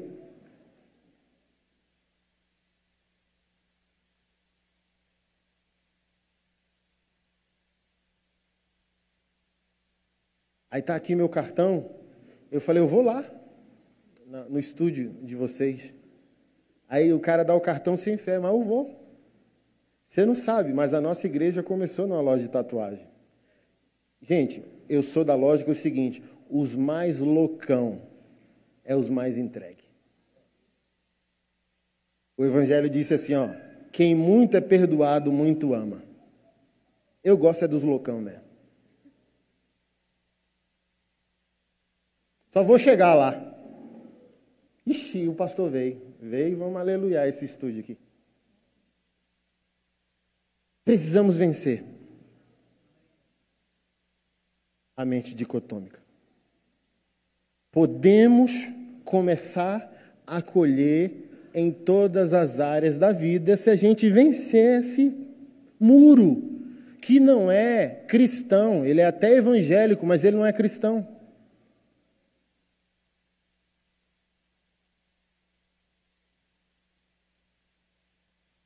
Tem gente viva ou com interesse de viver fora da igreja. Tem gente morta com interesse de morrer moralmente, espiritualmente, biblicamente dentro da igreja. E se a gente não vencer a dicotomia, a gente acha que o selo é a aprovação. Ah, é gospel. E como eu cansei dessa guerrinha, eu posso listar para você. Chega para mim e diz: banda tal, posso escutar? Eu vou frustrar você. É melhor não. É melhor você continuar iludido, escutando seus louvores e a gente não tocar nesse assunto.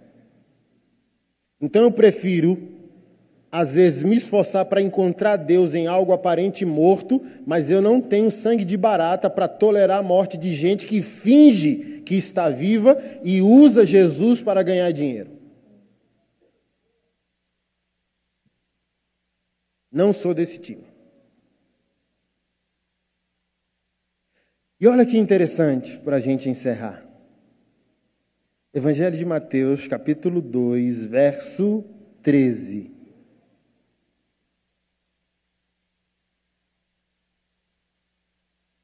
Que horas aí? Nove?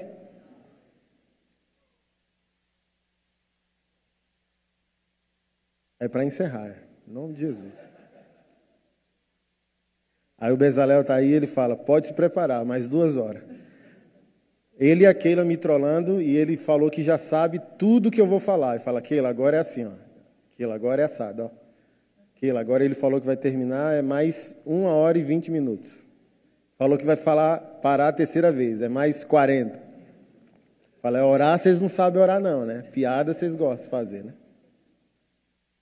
Evangelho de Mateus, capítulo 2, verso 13. Depois que os sábios partiram, um anjo do Senhor apareceu a José em sonho. Levante-se, disse o anjo, fuja para o Egito com o menino e sua mãe. Fique lá até lhe dizer que eu lhe dizer que volte, pois Herodes vai procurar o menino a fim de matá-lo. Poderiam matar Jesus? Poderiam matar Jesus? O anjo aparece aqui dizendo: fuja com a criança e com a mãe. Herodes quer matar a criança.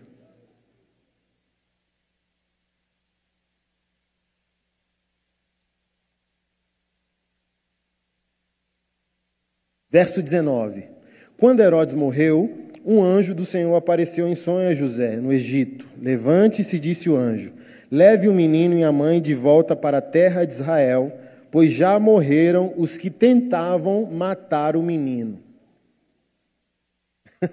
Ai, meu Deus. Eu gosto desse humor de Deus. Deus é muito humorado. Deus é muito bem humorado. Por isso que eu falo, é tão bem humorado que Pedro, no desespero de ter negado o Senhor, é ordenado pastor três dias depois. Jesus não pode ser morto. Jesus não pode morrer. Deus chama José e Maria para uma aventura poética que os torna conscientes da participação da missão de Deus na terra. É por isso que fazemos o que fazemos. Não fazemos o que fazemos para convencer Deus. Não fazemos o que fazemos para ajudar Deus. Fazemos o que fazemos porque Deus nos convida a nos sentirmos participantes da missão. Corpo da missão. Reagentes ao cabeça. Quando Paulo diz somos membros do corpo de Cristo.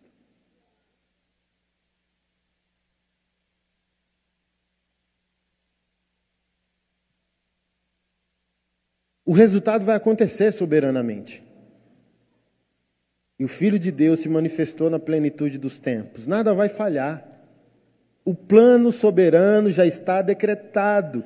Jesus vai nascer, Jesus vai humanamente aprender com José e Maria.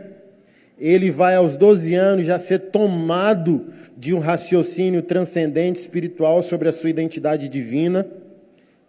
Confronta José e Maria já aos 12, eu estou cuidando dos negócios do meu pai ele vai ser preso, ele vai ser açoitado, ele vai ser crucificado, ele vai ser morto, ele vai ressuscitar, ele vai aparecer aos discípulos, ele vai ascender, ele vai ser glorificado e ele promete voltar. Está tudo feito. José e Maria não ajudam Deus, dizendo: Deixa eu correr, vão matar o menino. O menino não pode morrer. Você não pode e você não tem poder para mudar a sua vida. Você não pode, você não tem poder de liderar o seu destino. Você não tem poder de mudar o seu dia de amanhã. Você não tem poder para mudar o seu ano que vem.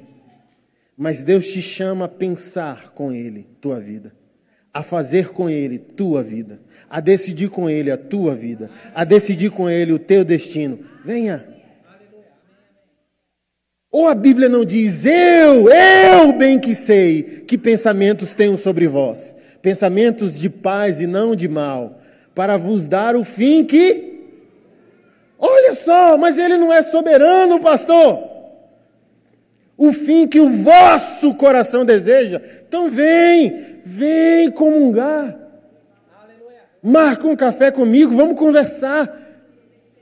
Um Deus que tudo sabe, quer que a gente ore, irmão. Que coisa espetacular é essa?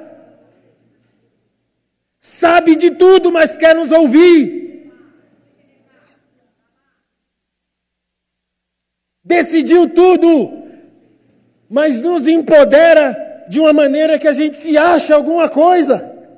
Orei, eu acho que foi minha oração. Aí ele ri dizendo: é igual a gente feliz com os nossos filhos, quando aprendem a falar, quando aprendem a andar, quando acham que são eles capazes de alguma coisa, não sabe o preço de um boleto, não sabe. Eu falei misericórdia, eu fui abastecer o meu carro meio salário mínimo, eu tenho que fazer uma pregação sobre isso. Isso é um absurdo. Meio salário mínimo, um tanque de gasolina. Aí ele está lá dentro do carro, nossa pai, eu gosto do seu carro, mas ele não sabe a tragédia que o nosso país chegou de meio salário mínimo encher um tanque. Mas a gente olha para os nossos filhos e os seus avanços e diz: coisa linda, é Deus, sabe de tudo, decidiu tudo, mas nos chama. E sabe o que é mais interessante? Ele tem decisões soberanas, mas as nossas coincidências se tornam mais frequentes quando a gente começa a comungar e orar.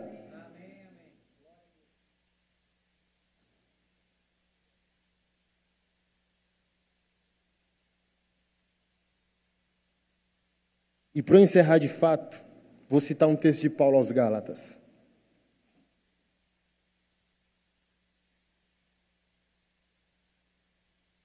Não se deixe enganar. Ninguém pode zombar de Deus. A pessoa sempre colherá aquilo que semear. Quem vive apenas para satisfazer sua natureza humana, colherá dessa natureza ruína e morte. Mas quem vive para agradar o Espírito, colherá do Espírito a vida eterna. Portanto, não nos cansemos de fazer o bem, pois no momento certo teremos uma colheita de bênçãos se não desistirmos. Por isso, sempre que tivermos oportunidade, façamos o bem a todos, principalmente aos da família da fé. Gálatas capítulo 6, a partir do verso 7. Deus decreta, e o texto diz: Não zombe de Deus, você colhe o que você planta. Não desanime, ou seja, vamos desanimar. Sempre fazer o que é certo e fazer o que Deus ordenou e não enxergar o que Deus prometeu nos levará à frustração. Levou o salmista. O salmista perguntou, devaneou consigo mesmo: vale a pena? Só o ímpio prospera. Mas o consolo do justo é que o ímpio, quando morre, morre desacompanhado.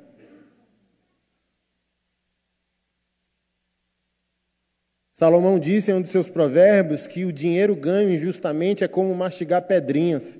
Já foram para a praia, mastigou pedrinha? O João, meu filho autista, quando foi para a praia a primeira vez, achou que aquilo era um mundaréu de farinha. A primeira coisa que ele fez foi, ó, pá! Quando ele deu a primeira mastigada, é aquilo. A Bíblia está dizendo: prosperar sem Deus é a mesma coisa que tentar mastigar pedra.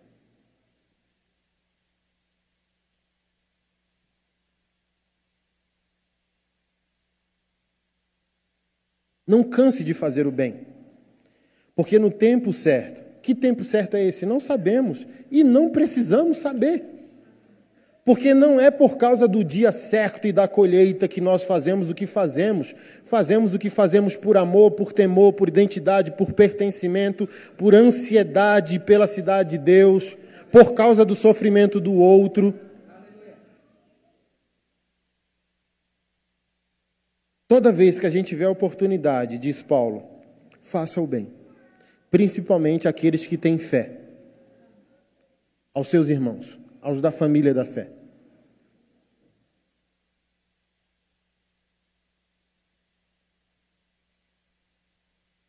Ninguém poderia matar Jesus. Mas Deus faz o casal apostólico se comportar de uma maneira como se pudessem. Então, talvez aqui está a raiz do raciocínio da verdadeira bênção. Deus pode fazer, mas não quer fazer sem mim.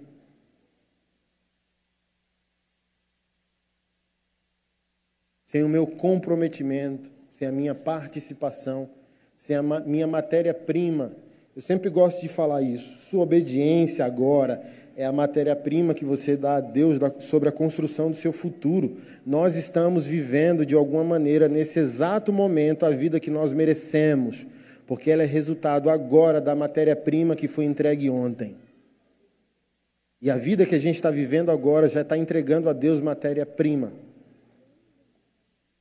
E eu sempre peço esse teste. Não faça o que Deus mandou por 30 dias. E faça tudo o que Deus mandou por 30 dias e avalie os resultados. Como você vai ver que responsabilidade não anula a soberania. Tem coisas que Deus quer fazer e ponto. Por exemplo, você nunca raciocinou assim, ó, como Deus pode prosperar pastores canalhas? Eu já passei por essa crise. Como que o pastor é um vagabundo declarado e prospera?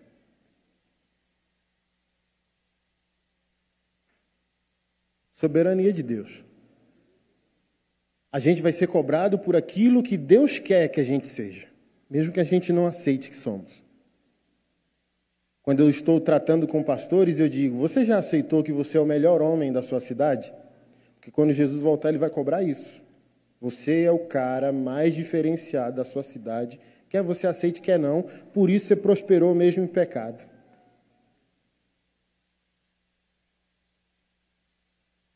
Eu fiquei chocado que eu preguei no Rio de Janeiro, do lado, na mesma conferência, de um pastor reprovado. Todos os pastores sabem que o cara não é boa praça.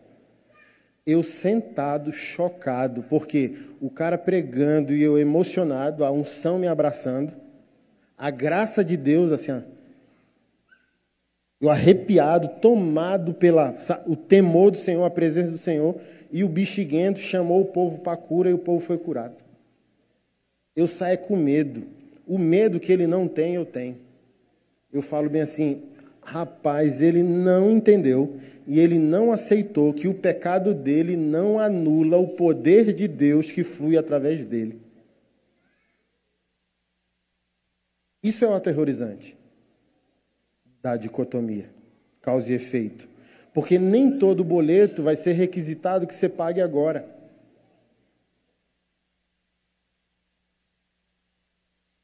Então, o que a gente tem que fazer? O que tem que ser feito?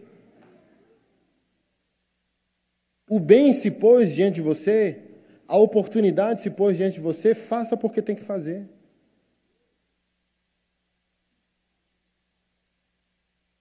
Se você vencer a dicotomia, você vai conseguir ser vivo em todos os lugares. A maioria de nós, infelizmente, só consegue se ver vivo dentro do galpão.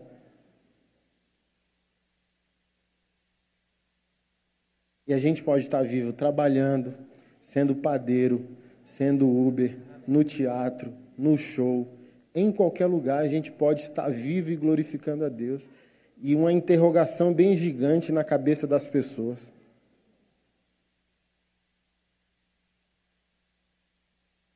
Capoeira.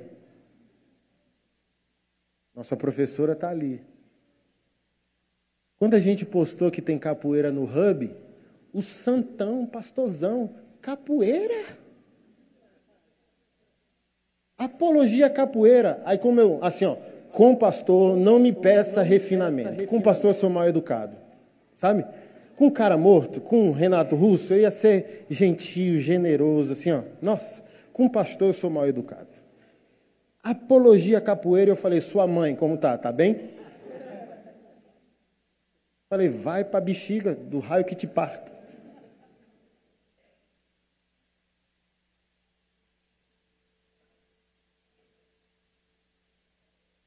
O cara entrega assim, ó, não há nenhum outro criador que não seja Jeová, do céu e da terra, Senhor sobre todos nós.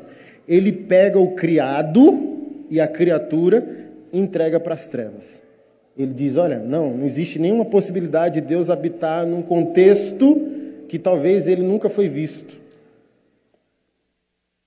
Gente, não existe espaço vazio. O mal vai entrar no lugar que o bem se retira. Se você tirar a mão de um lugar, o diabo põe a dele. Não há lugar vazio.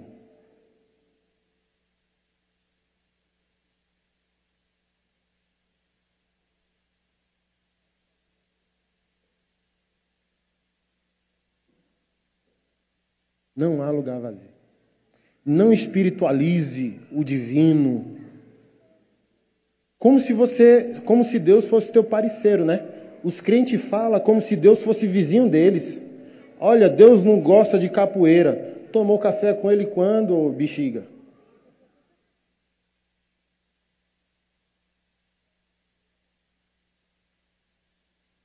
O diabo é o pai do rock. E o rock nasce do blues. E o blues nasce do gospel. E o gospel nasce do spirituals.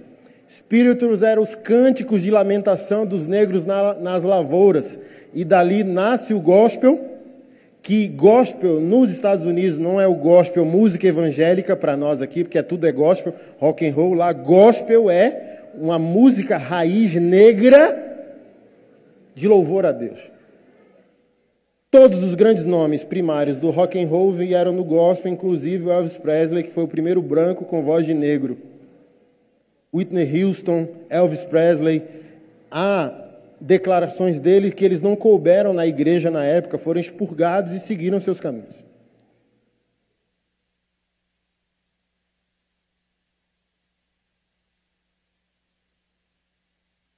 Suas tatuagens é do diabo, não pagou nenhuma. É uma limitação infantilizante que a igreja tem por causa da dicotomia.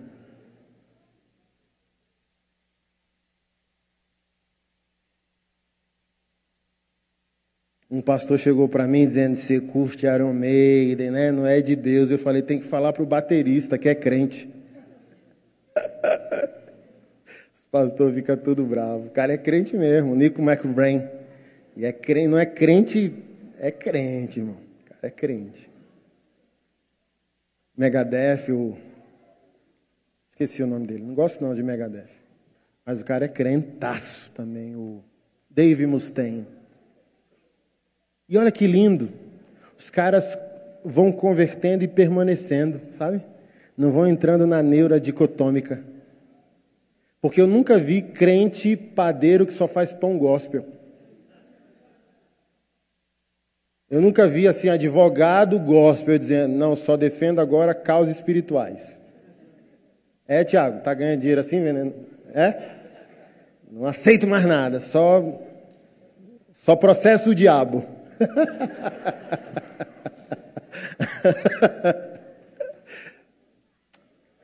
A igreja está grande, mas ela está feia, porque ela está infantil.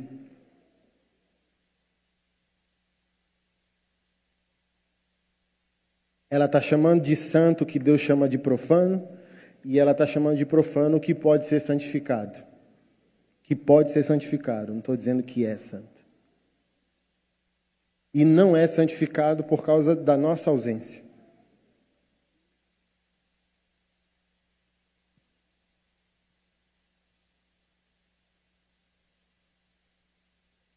Eu acho que esse ano eu devo comprar minha moto e não vou começar um motoclube gospel. Que era o que estava na minha cabeça dicotômica alguns anos atrás. Vou entrar no pior que tiver. Olha os bexiguentos pior aqui. É aquele motoclube ali, é lá que eu vou entrar. O, o sal está no saleiro, empedrou. Já pegou o teu sal empedrado dentro do saleiro? Ou pior, o sal que deveria fazer diferença no mundo virou açúcar.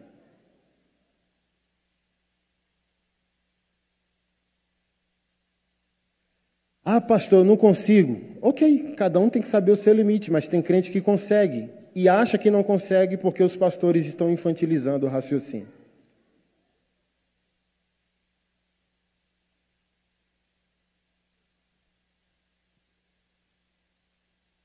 O trabalho, qualquer ele, em qualquer contexto, pode ser feito para a glória de Deus. E eu acho, no meu raciocínio, que eu consigo me conectar de maneira missional com o coração, no contexto das artes que eu falei, do, do artista, quando ele souber que um pastor respeita o que ele está fazendo. Pastor? É. Lê meu livro sobre filosofia? É. Escuta minha música? Caramba! Aí eu crio uma ponte ao invés de um muro. Justino Marte, um dos pais da igreja, disse: A verdade é a verdade de Deus, esteja ela onde estiver. E ele estava falando de filosofia, né? Então, se o filósofo sem Deus está falando algo que é verdade, é verdade de Deus. Eu estava com meu psicólogo essa semana. É o que eu chamo de paternidade, ele chama de transcend... Como que é? Ancestralidade. Eu falei, que refinamento. A gente batendo papo e olha só, se encontra. O que para vocês na igreja é paternidade, a gente chama aqui de ancestralidade. Eu falei, ó, oh, e ó, que papo bom. Pastor, você faz terapia? Olha que interessante, nem tudo é demônio.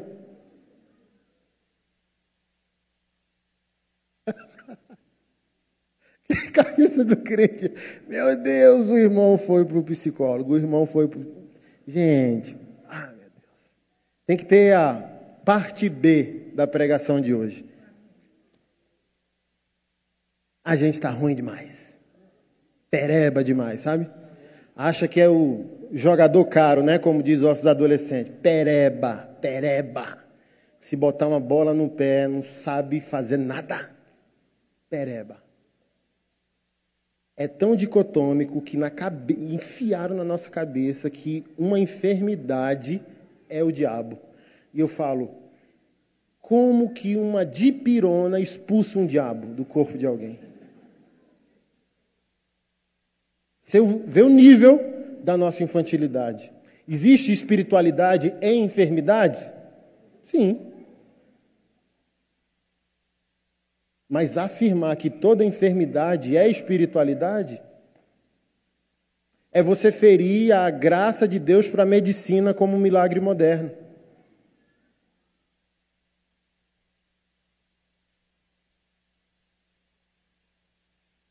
A gente fez a campanha para comprar cadeira de roda para o um dos transexuais lá do projeto do pastor Flávio Amaral, ao irmão espiritual, né? Parece ser espiritual. Ele diz: por que não ora para o irmão levantar? Então vem, macho, vem orar para o irmão levantar, uai.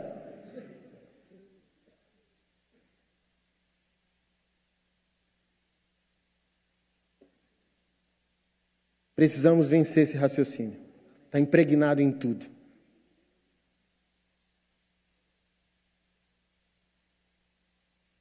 E até no exemplo do sexo entre o casal que eu coloquei, tá lá. Se eu for para a igreja domingo, vai melhorar essa área aqui da minha vida? Não, você tem que ir para adorar e não para ter os problemas resolvidos. Se eu fizer aquilo, Deus vai fazer aquilo. Se eu deixar de fazer aquilo, Deus vai fazer aquilo outro. Não, gente. O maravilhoso da nossa fé é que ela é uma liturgia ordinária. Pão com ovo. O gourmet, foi aqui que eu falei que o gourmet sai caro? Foi? Certeza? Foi não. O gourmet sai caro. Depois do gourmet e dos food truck, eu, eu enxerguei que o gourmet sai caro. Você vai comer no gourmet a mesma coisa do, do, do Le Pobre, Le Sobre lá de casa, mas o cara jogou um salzinho, fez um... Eu esqueci o nome do meu barbeiro, seu Zé lá do DI. Vou dar esse exemplo para encerramento. Bruto, assim ó, aquelas barbearia raiz, sabe? 15 conto o cabelo, uma violência com a máquina, fela da mãe, sem, sem delicadeza. Porque você entra hoje nas barbearias, é uma experiência transcendente. Você, você quase assim, ó, pode beijar, eu aceito. Você fica tão entregue que você fala, que hora é o beijo? E o seu Zé, meu amigo, só tira o porrada de bomba e ele com a máquina assim, ó. Falei, bexiga, velho, tá me machucando. Aí pegava na vale, vap, vap. Aí, pum, tal. Aí não tinha toalhazinha, não tinha nada. E no final, aquela alfazema brutal de avô, sabe? Pegava, enchia a mão, pá, pá, pá, pô, batendo na minha cabeça, vermelhaça. E eu ia embora assim, dizendo, pô, tinha que ter uma delicadeza, né? Tinha que ter um. E a gente aceitou. Não dizendo que não tem evolução, né? Não é uma crítica, é uma piada, uma descontração para você entender que o, o gourmet sai caro. Não amar sua esposa hoje te levará a um preço caro de ser vítima de falso profeta amanhã prometendo uma campanha para restaurar seu casamento. E o falso profeta está mentindo. Então é melhor amar ela agora, no pão com ovo, do que aceitar que o falso profeta diga: pague 1.500 aqui no buffet e não ser um buffet espiritual. Você está entendendo? Aí eu tive um casamento dizendo: ah, não dá para ir no seu Zé e também ele vai, né? Minha cabeça não vai ficar legal. Aí eu fui em Águas Claras. Falei bem assim: deixa eu me aventurar. Aí eu cheguei lá, já. Isso é paia, né? Igual botar as mulheres sensuais em posto de gasolina para o cabo ficar lá bobão enchendo o tanque. Aí já quatro moças na porta da barbearia, tal, seja bem-vindo, tal, o senhor quer chopp, café, café fervido, café coado, uísque e tal, e eu, uau, sinuca, e, e 20 cadeiras de barbeiro. Barbeiro é o que não falta. Aí eu sentei, aí daqui a pouco a cadeira do barbeiro começa a tremer, e eu falei, caramba, até massagem, tô lá, relaxei, ó, me encaixei, Aí daqui a pouco ele vem, mão para lá, um creminho, aí uma coisinha de massagem, maquininha, no meu rosto eu. Aí daqui a pouco passou um negócio cremoso no meu rosto, eu falei, que maravilha, meu Deus. Aí veio com uma toalha, jogou uma toalha e eu já estava em êxtase com a toalha.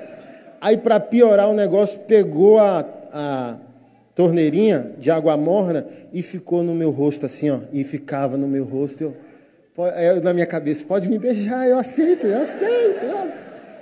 E ele, ó, e eu falei, caramba, meu Deus, aí eu lembrando do seu Zé, meu Deus, seu Zé é bruto, né, velho? E o cara todo assim, aí falou bem assim, olha, porque o cabelo, seu, seu, seu pelo é muito é, espesso, aí tem que passar esse creme, depois a fazer uma massagem e depois a toalha e depois a navalha na direção horária e não anti-horária. E eu estava nessa, pode me beijar. Aí, irmão, acabou a aventura. Fui no caixa. 180 reais.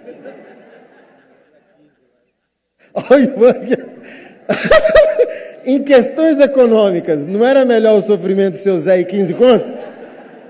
E a, e a vergonha de falar para aquela, aquela que experiência, 150, 180 conto, miserável, as contas estão atrasadas. O gourmet sai caro. A desobediência sai cara. É melhor obedecer do que sacrificar. É melhor obedecer do que sacrificar. É melhor viver de maneira antecedida. Era melhor para mim quando eu mesmo, com a minha máquina em casa, raspava, pegava gilete, ó, pagava para ninguém. Mas agora eu me condiciono a uma experiência. Por que, que o crente virou um crente epidérmico? Porque os falsos profetas estão estourando para todo lado? Porque o crente quer uma sensação. Ele quer uma epidermia, ele quer sentir, ele quer arrepiar, ele quer ver, ele quer pular, ele quer cair. E a Bíblia chama ele apenas a obedecer. Pão com ovo, café preto. Filho, não invente. Arroz, feijão, bife, uma rodelinha de tomate de vez em quando. Faça o básico. Faça o que eu te mandei fazer. Faça o que a palavra manda você fazer. Não invente, inventar vai sair caro. Esposa, submeta, marido, sacrifique, filho, obedeça pai e mãe, crente, ore, jejue, congregue, oferte, dizime, cuide do pobre, faça o que está escrito. Ah, não, eu quero um, um, Não, não quer nada, faça o que está escrito. Perguntaram para mim ontem, e a primícia? Eu falei bem assim: mentira neotestamentária de pastores que querem usar o Antigo Testamento. Tem honra pastores do Novo Testamento? Tem. Primícia não existe. Não inventa, sai caro. Cair nesses ilusionismos espirituais custa caro. Depois a gente está reclamando que está decepcionado com igreja e pastor. Inventar a roda vai custar caro. Só faça o básico. Só faça o que tem que ser feito. Só faça o que está escrito. Porque você dizima, ah, falaram que é para enriquecer. Mentira. Só faz para glorificar o Senhor. E ele não é obrigado a fazer nada. Esse é o melhor dízimo. Essa é a melhor oferta. Essa é a melhor obediência que você pode dar. Deus não é obrigado a nada. Você faz porque você é dele, não porque ele é seu. Aí funciona. Agora vai cair na ladainha? Por que está caindo na ladainha? Porque quer a experiência, o gourmet. Vamos ver se um, uma coisinha fora da rotina funciona. Funciona não? Aquela sempre tem esse feedback, né? A gente sai para jantar, eu vou pelo óbvio, ela vai pelo. Aí fala, toda vez eu erro.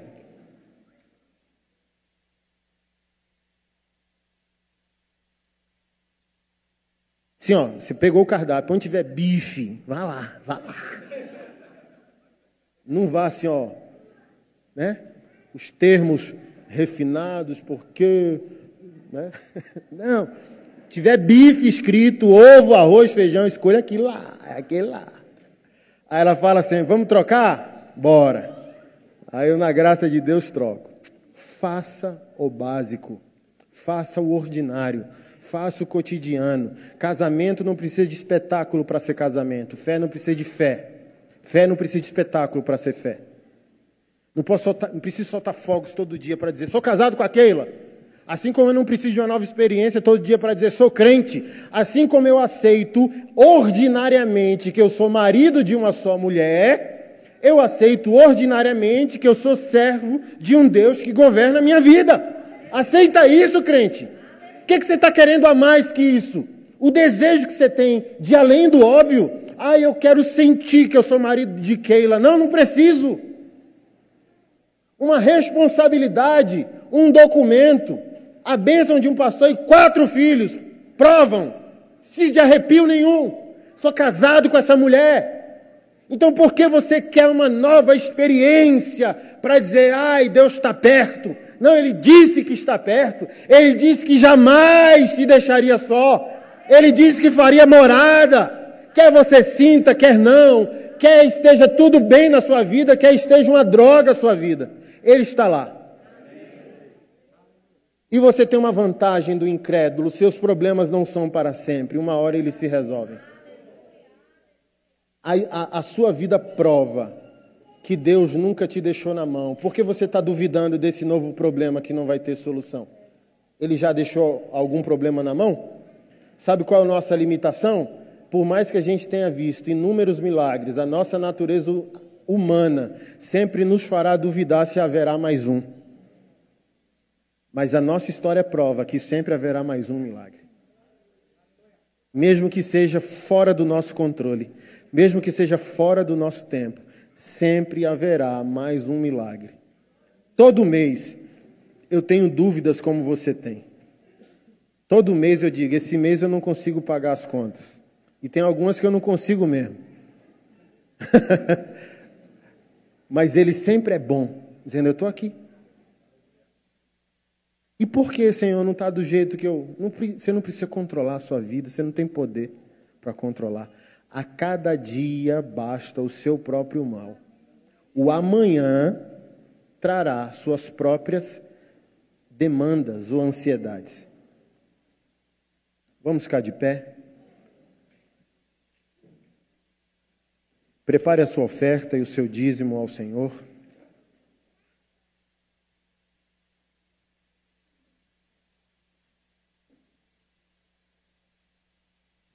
Senhor, nós te agradecemos por essa noite, te agradecemos pela tua igreja reunida diante da tua palavra, Senhor, crendo nela, aceitando o que está escrito, aceitando o desafio de santificação que nos torna melhores e maiores em nossa dedicação entrega ao Senhor.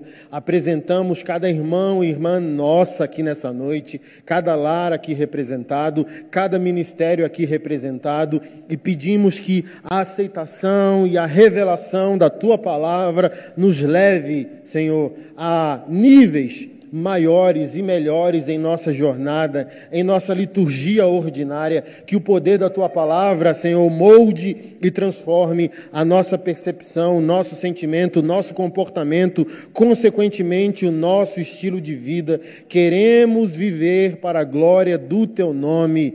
Apresentamos, Senhor, todo dizimista, todo ofertante, todo doador que está aqui presente, que está virtualmente sendo abençoado pela tua palavra, Senhor. Nós oramos para que aquilo que o Senhor prometeu na sua palavra, Senhor, na sua palavra, se cumpra em nossas vidas, que as portas que o Senhor preparou, que as janelas prometidas ah, que o Senhor abriria em bênçãos para a nossa vida se cumpram mediante aquilo que o Senhor deseja e não mediante o nosso ego, a nossa megalomania, o nosso egoísmo, mas conectado ao teu propósito. Nós queremos e aceitamos uma prosperidade que glorifique o teu santo nome.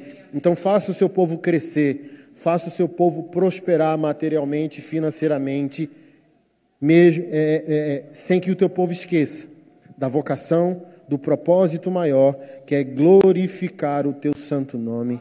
Amém. Pode trazer seu dízimo, sua oferta. Deus te abençoe. Tenha uma semana consciente da presença dele, em nome de Jesus.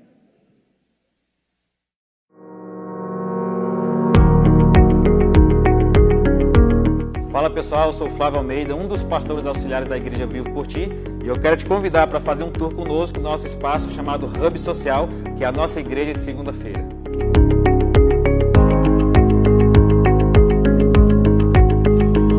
O nosso Hub Social está localizado aqui em Samambaia, no Distrito Federal, e aqui nesse espaço que acontece todos os nossos projetos sociais para beneficiar a nossa comunidade e vivenciar na prática os quatro pilares que nós acreditamos, que é amar a Deus, conectar pessoas, transformar contextos e também servir a nossa cidade. O Coletivo motivou é nosso projeto pioneiro que nasceu em 2015 na cidade do Sol Nascente, na época considerada a maior favela da América Latina. Hoje oferecemos várias atividades, como o nosso curso de cuidador de idosos, temos curso de Libras, a nossa turma do Inglês Kids e também para os nossos jovens nós temos uma qualificação profissional, onde nós trabalhamos as habilidades socioemocionais, preparando eles para o mercado de trabalho.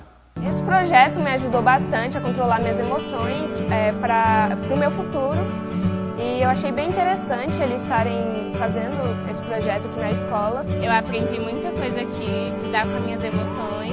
Aceitar o meu feedback, que é muito difícil, né, para um jovem hoje em dia aceitar coisas assim, né, que você não gosta de escutar. Aprendi a me controlar, entendeu? A, a raiva, a paciência. E na nossa frente de esporte, nós temos a nossa Academia de Artes Marciais Boais, que é uma academia social, onde durante a noite, cada aluno pagante, nós trazemos um aluno vulnerável para ser matriculado de forma gratuita.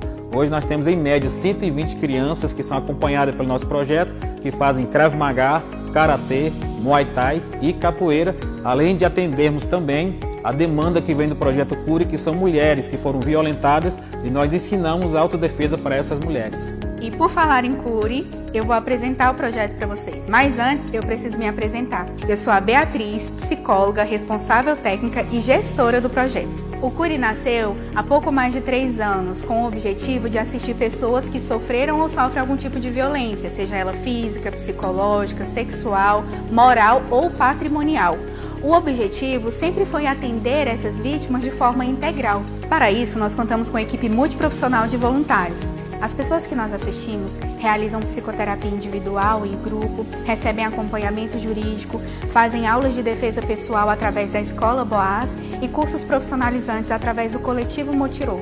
Como vocês podem perceber, aqui no nosso Hub Social os projetos atuam de forma integrada. O projeto Nossas Histórias Curam é um braço do Cure. Também assistimos vítimas de violência, porém por parte de líderes religiosos.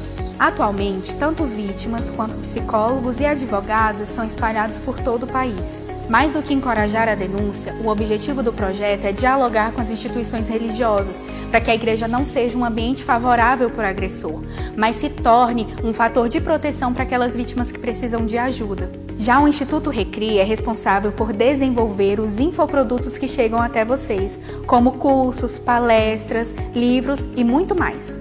E por último, mas não menos importante, nós temos o Estúdio Global, que é um espaço totalmente desenvolvido para a produção de conteúdo audiovisual, como clipes, podcast, ensaio fotográfico, entre outros. Tanto o Estúdio Global quanto o Instituto Recri são desenvolvidos com o objetivo de financiar todos os projetos sociais que nós falamos até aqui.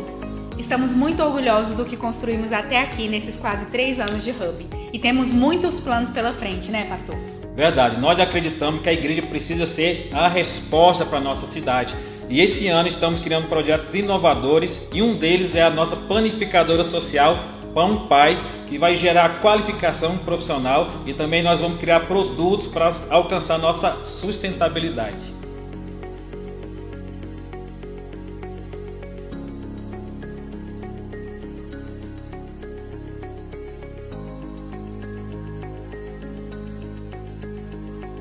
Já na Casa Cure, nós temos uma estrutura excelente de atendimento, mas precisamos isolar a acústica dos consultórios. Isso vai permitir que a gente utilize as salas de atendimento simultaneamente e atenda cada vez mais pessoas, garantindo a integridade e o sigilo dos pacientes.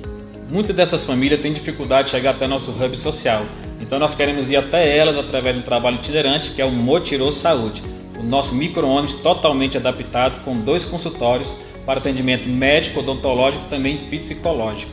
Além disso, nós temos a Casa John John, um projeto que atende mães e crianças atípicas. O objetivo é oferecer atendimento multiprofissional enquanto as crianças recebem cuidado sensório-motor. Hoje nós assistimos algumas mulheres e precisamos finalizar a nossa brinquedoteca.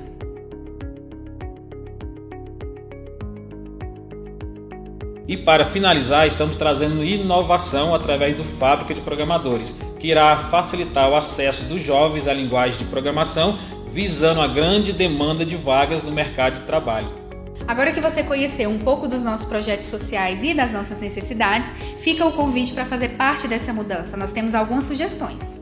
Você pode agora mesmo, através desse Pix, fazer a sua oferta ou acessando a nossa plataforma de doação, se tornar um mantenedor recorrente através de cartão de crédito e também boleto bancário. Além da contribuição financeira, você pode servir aos nossos projetos através da sua profissão ou empresa. Vem tomar um café com a gente aqui no Hub. E seja você também a igreja de segunda-feira.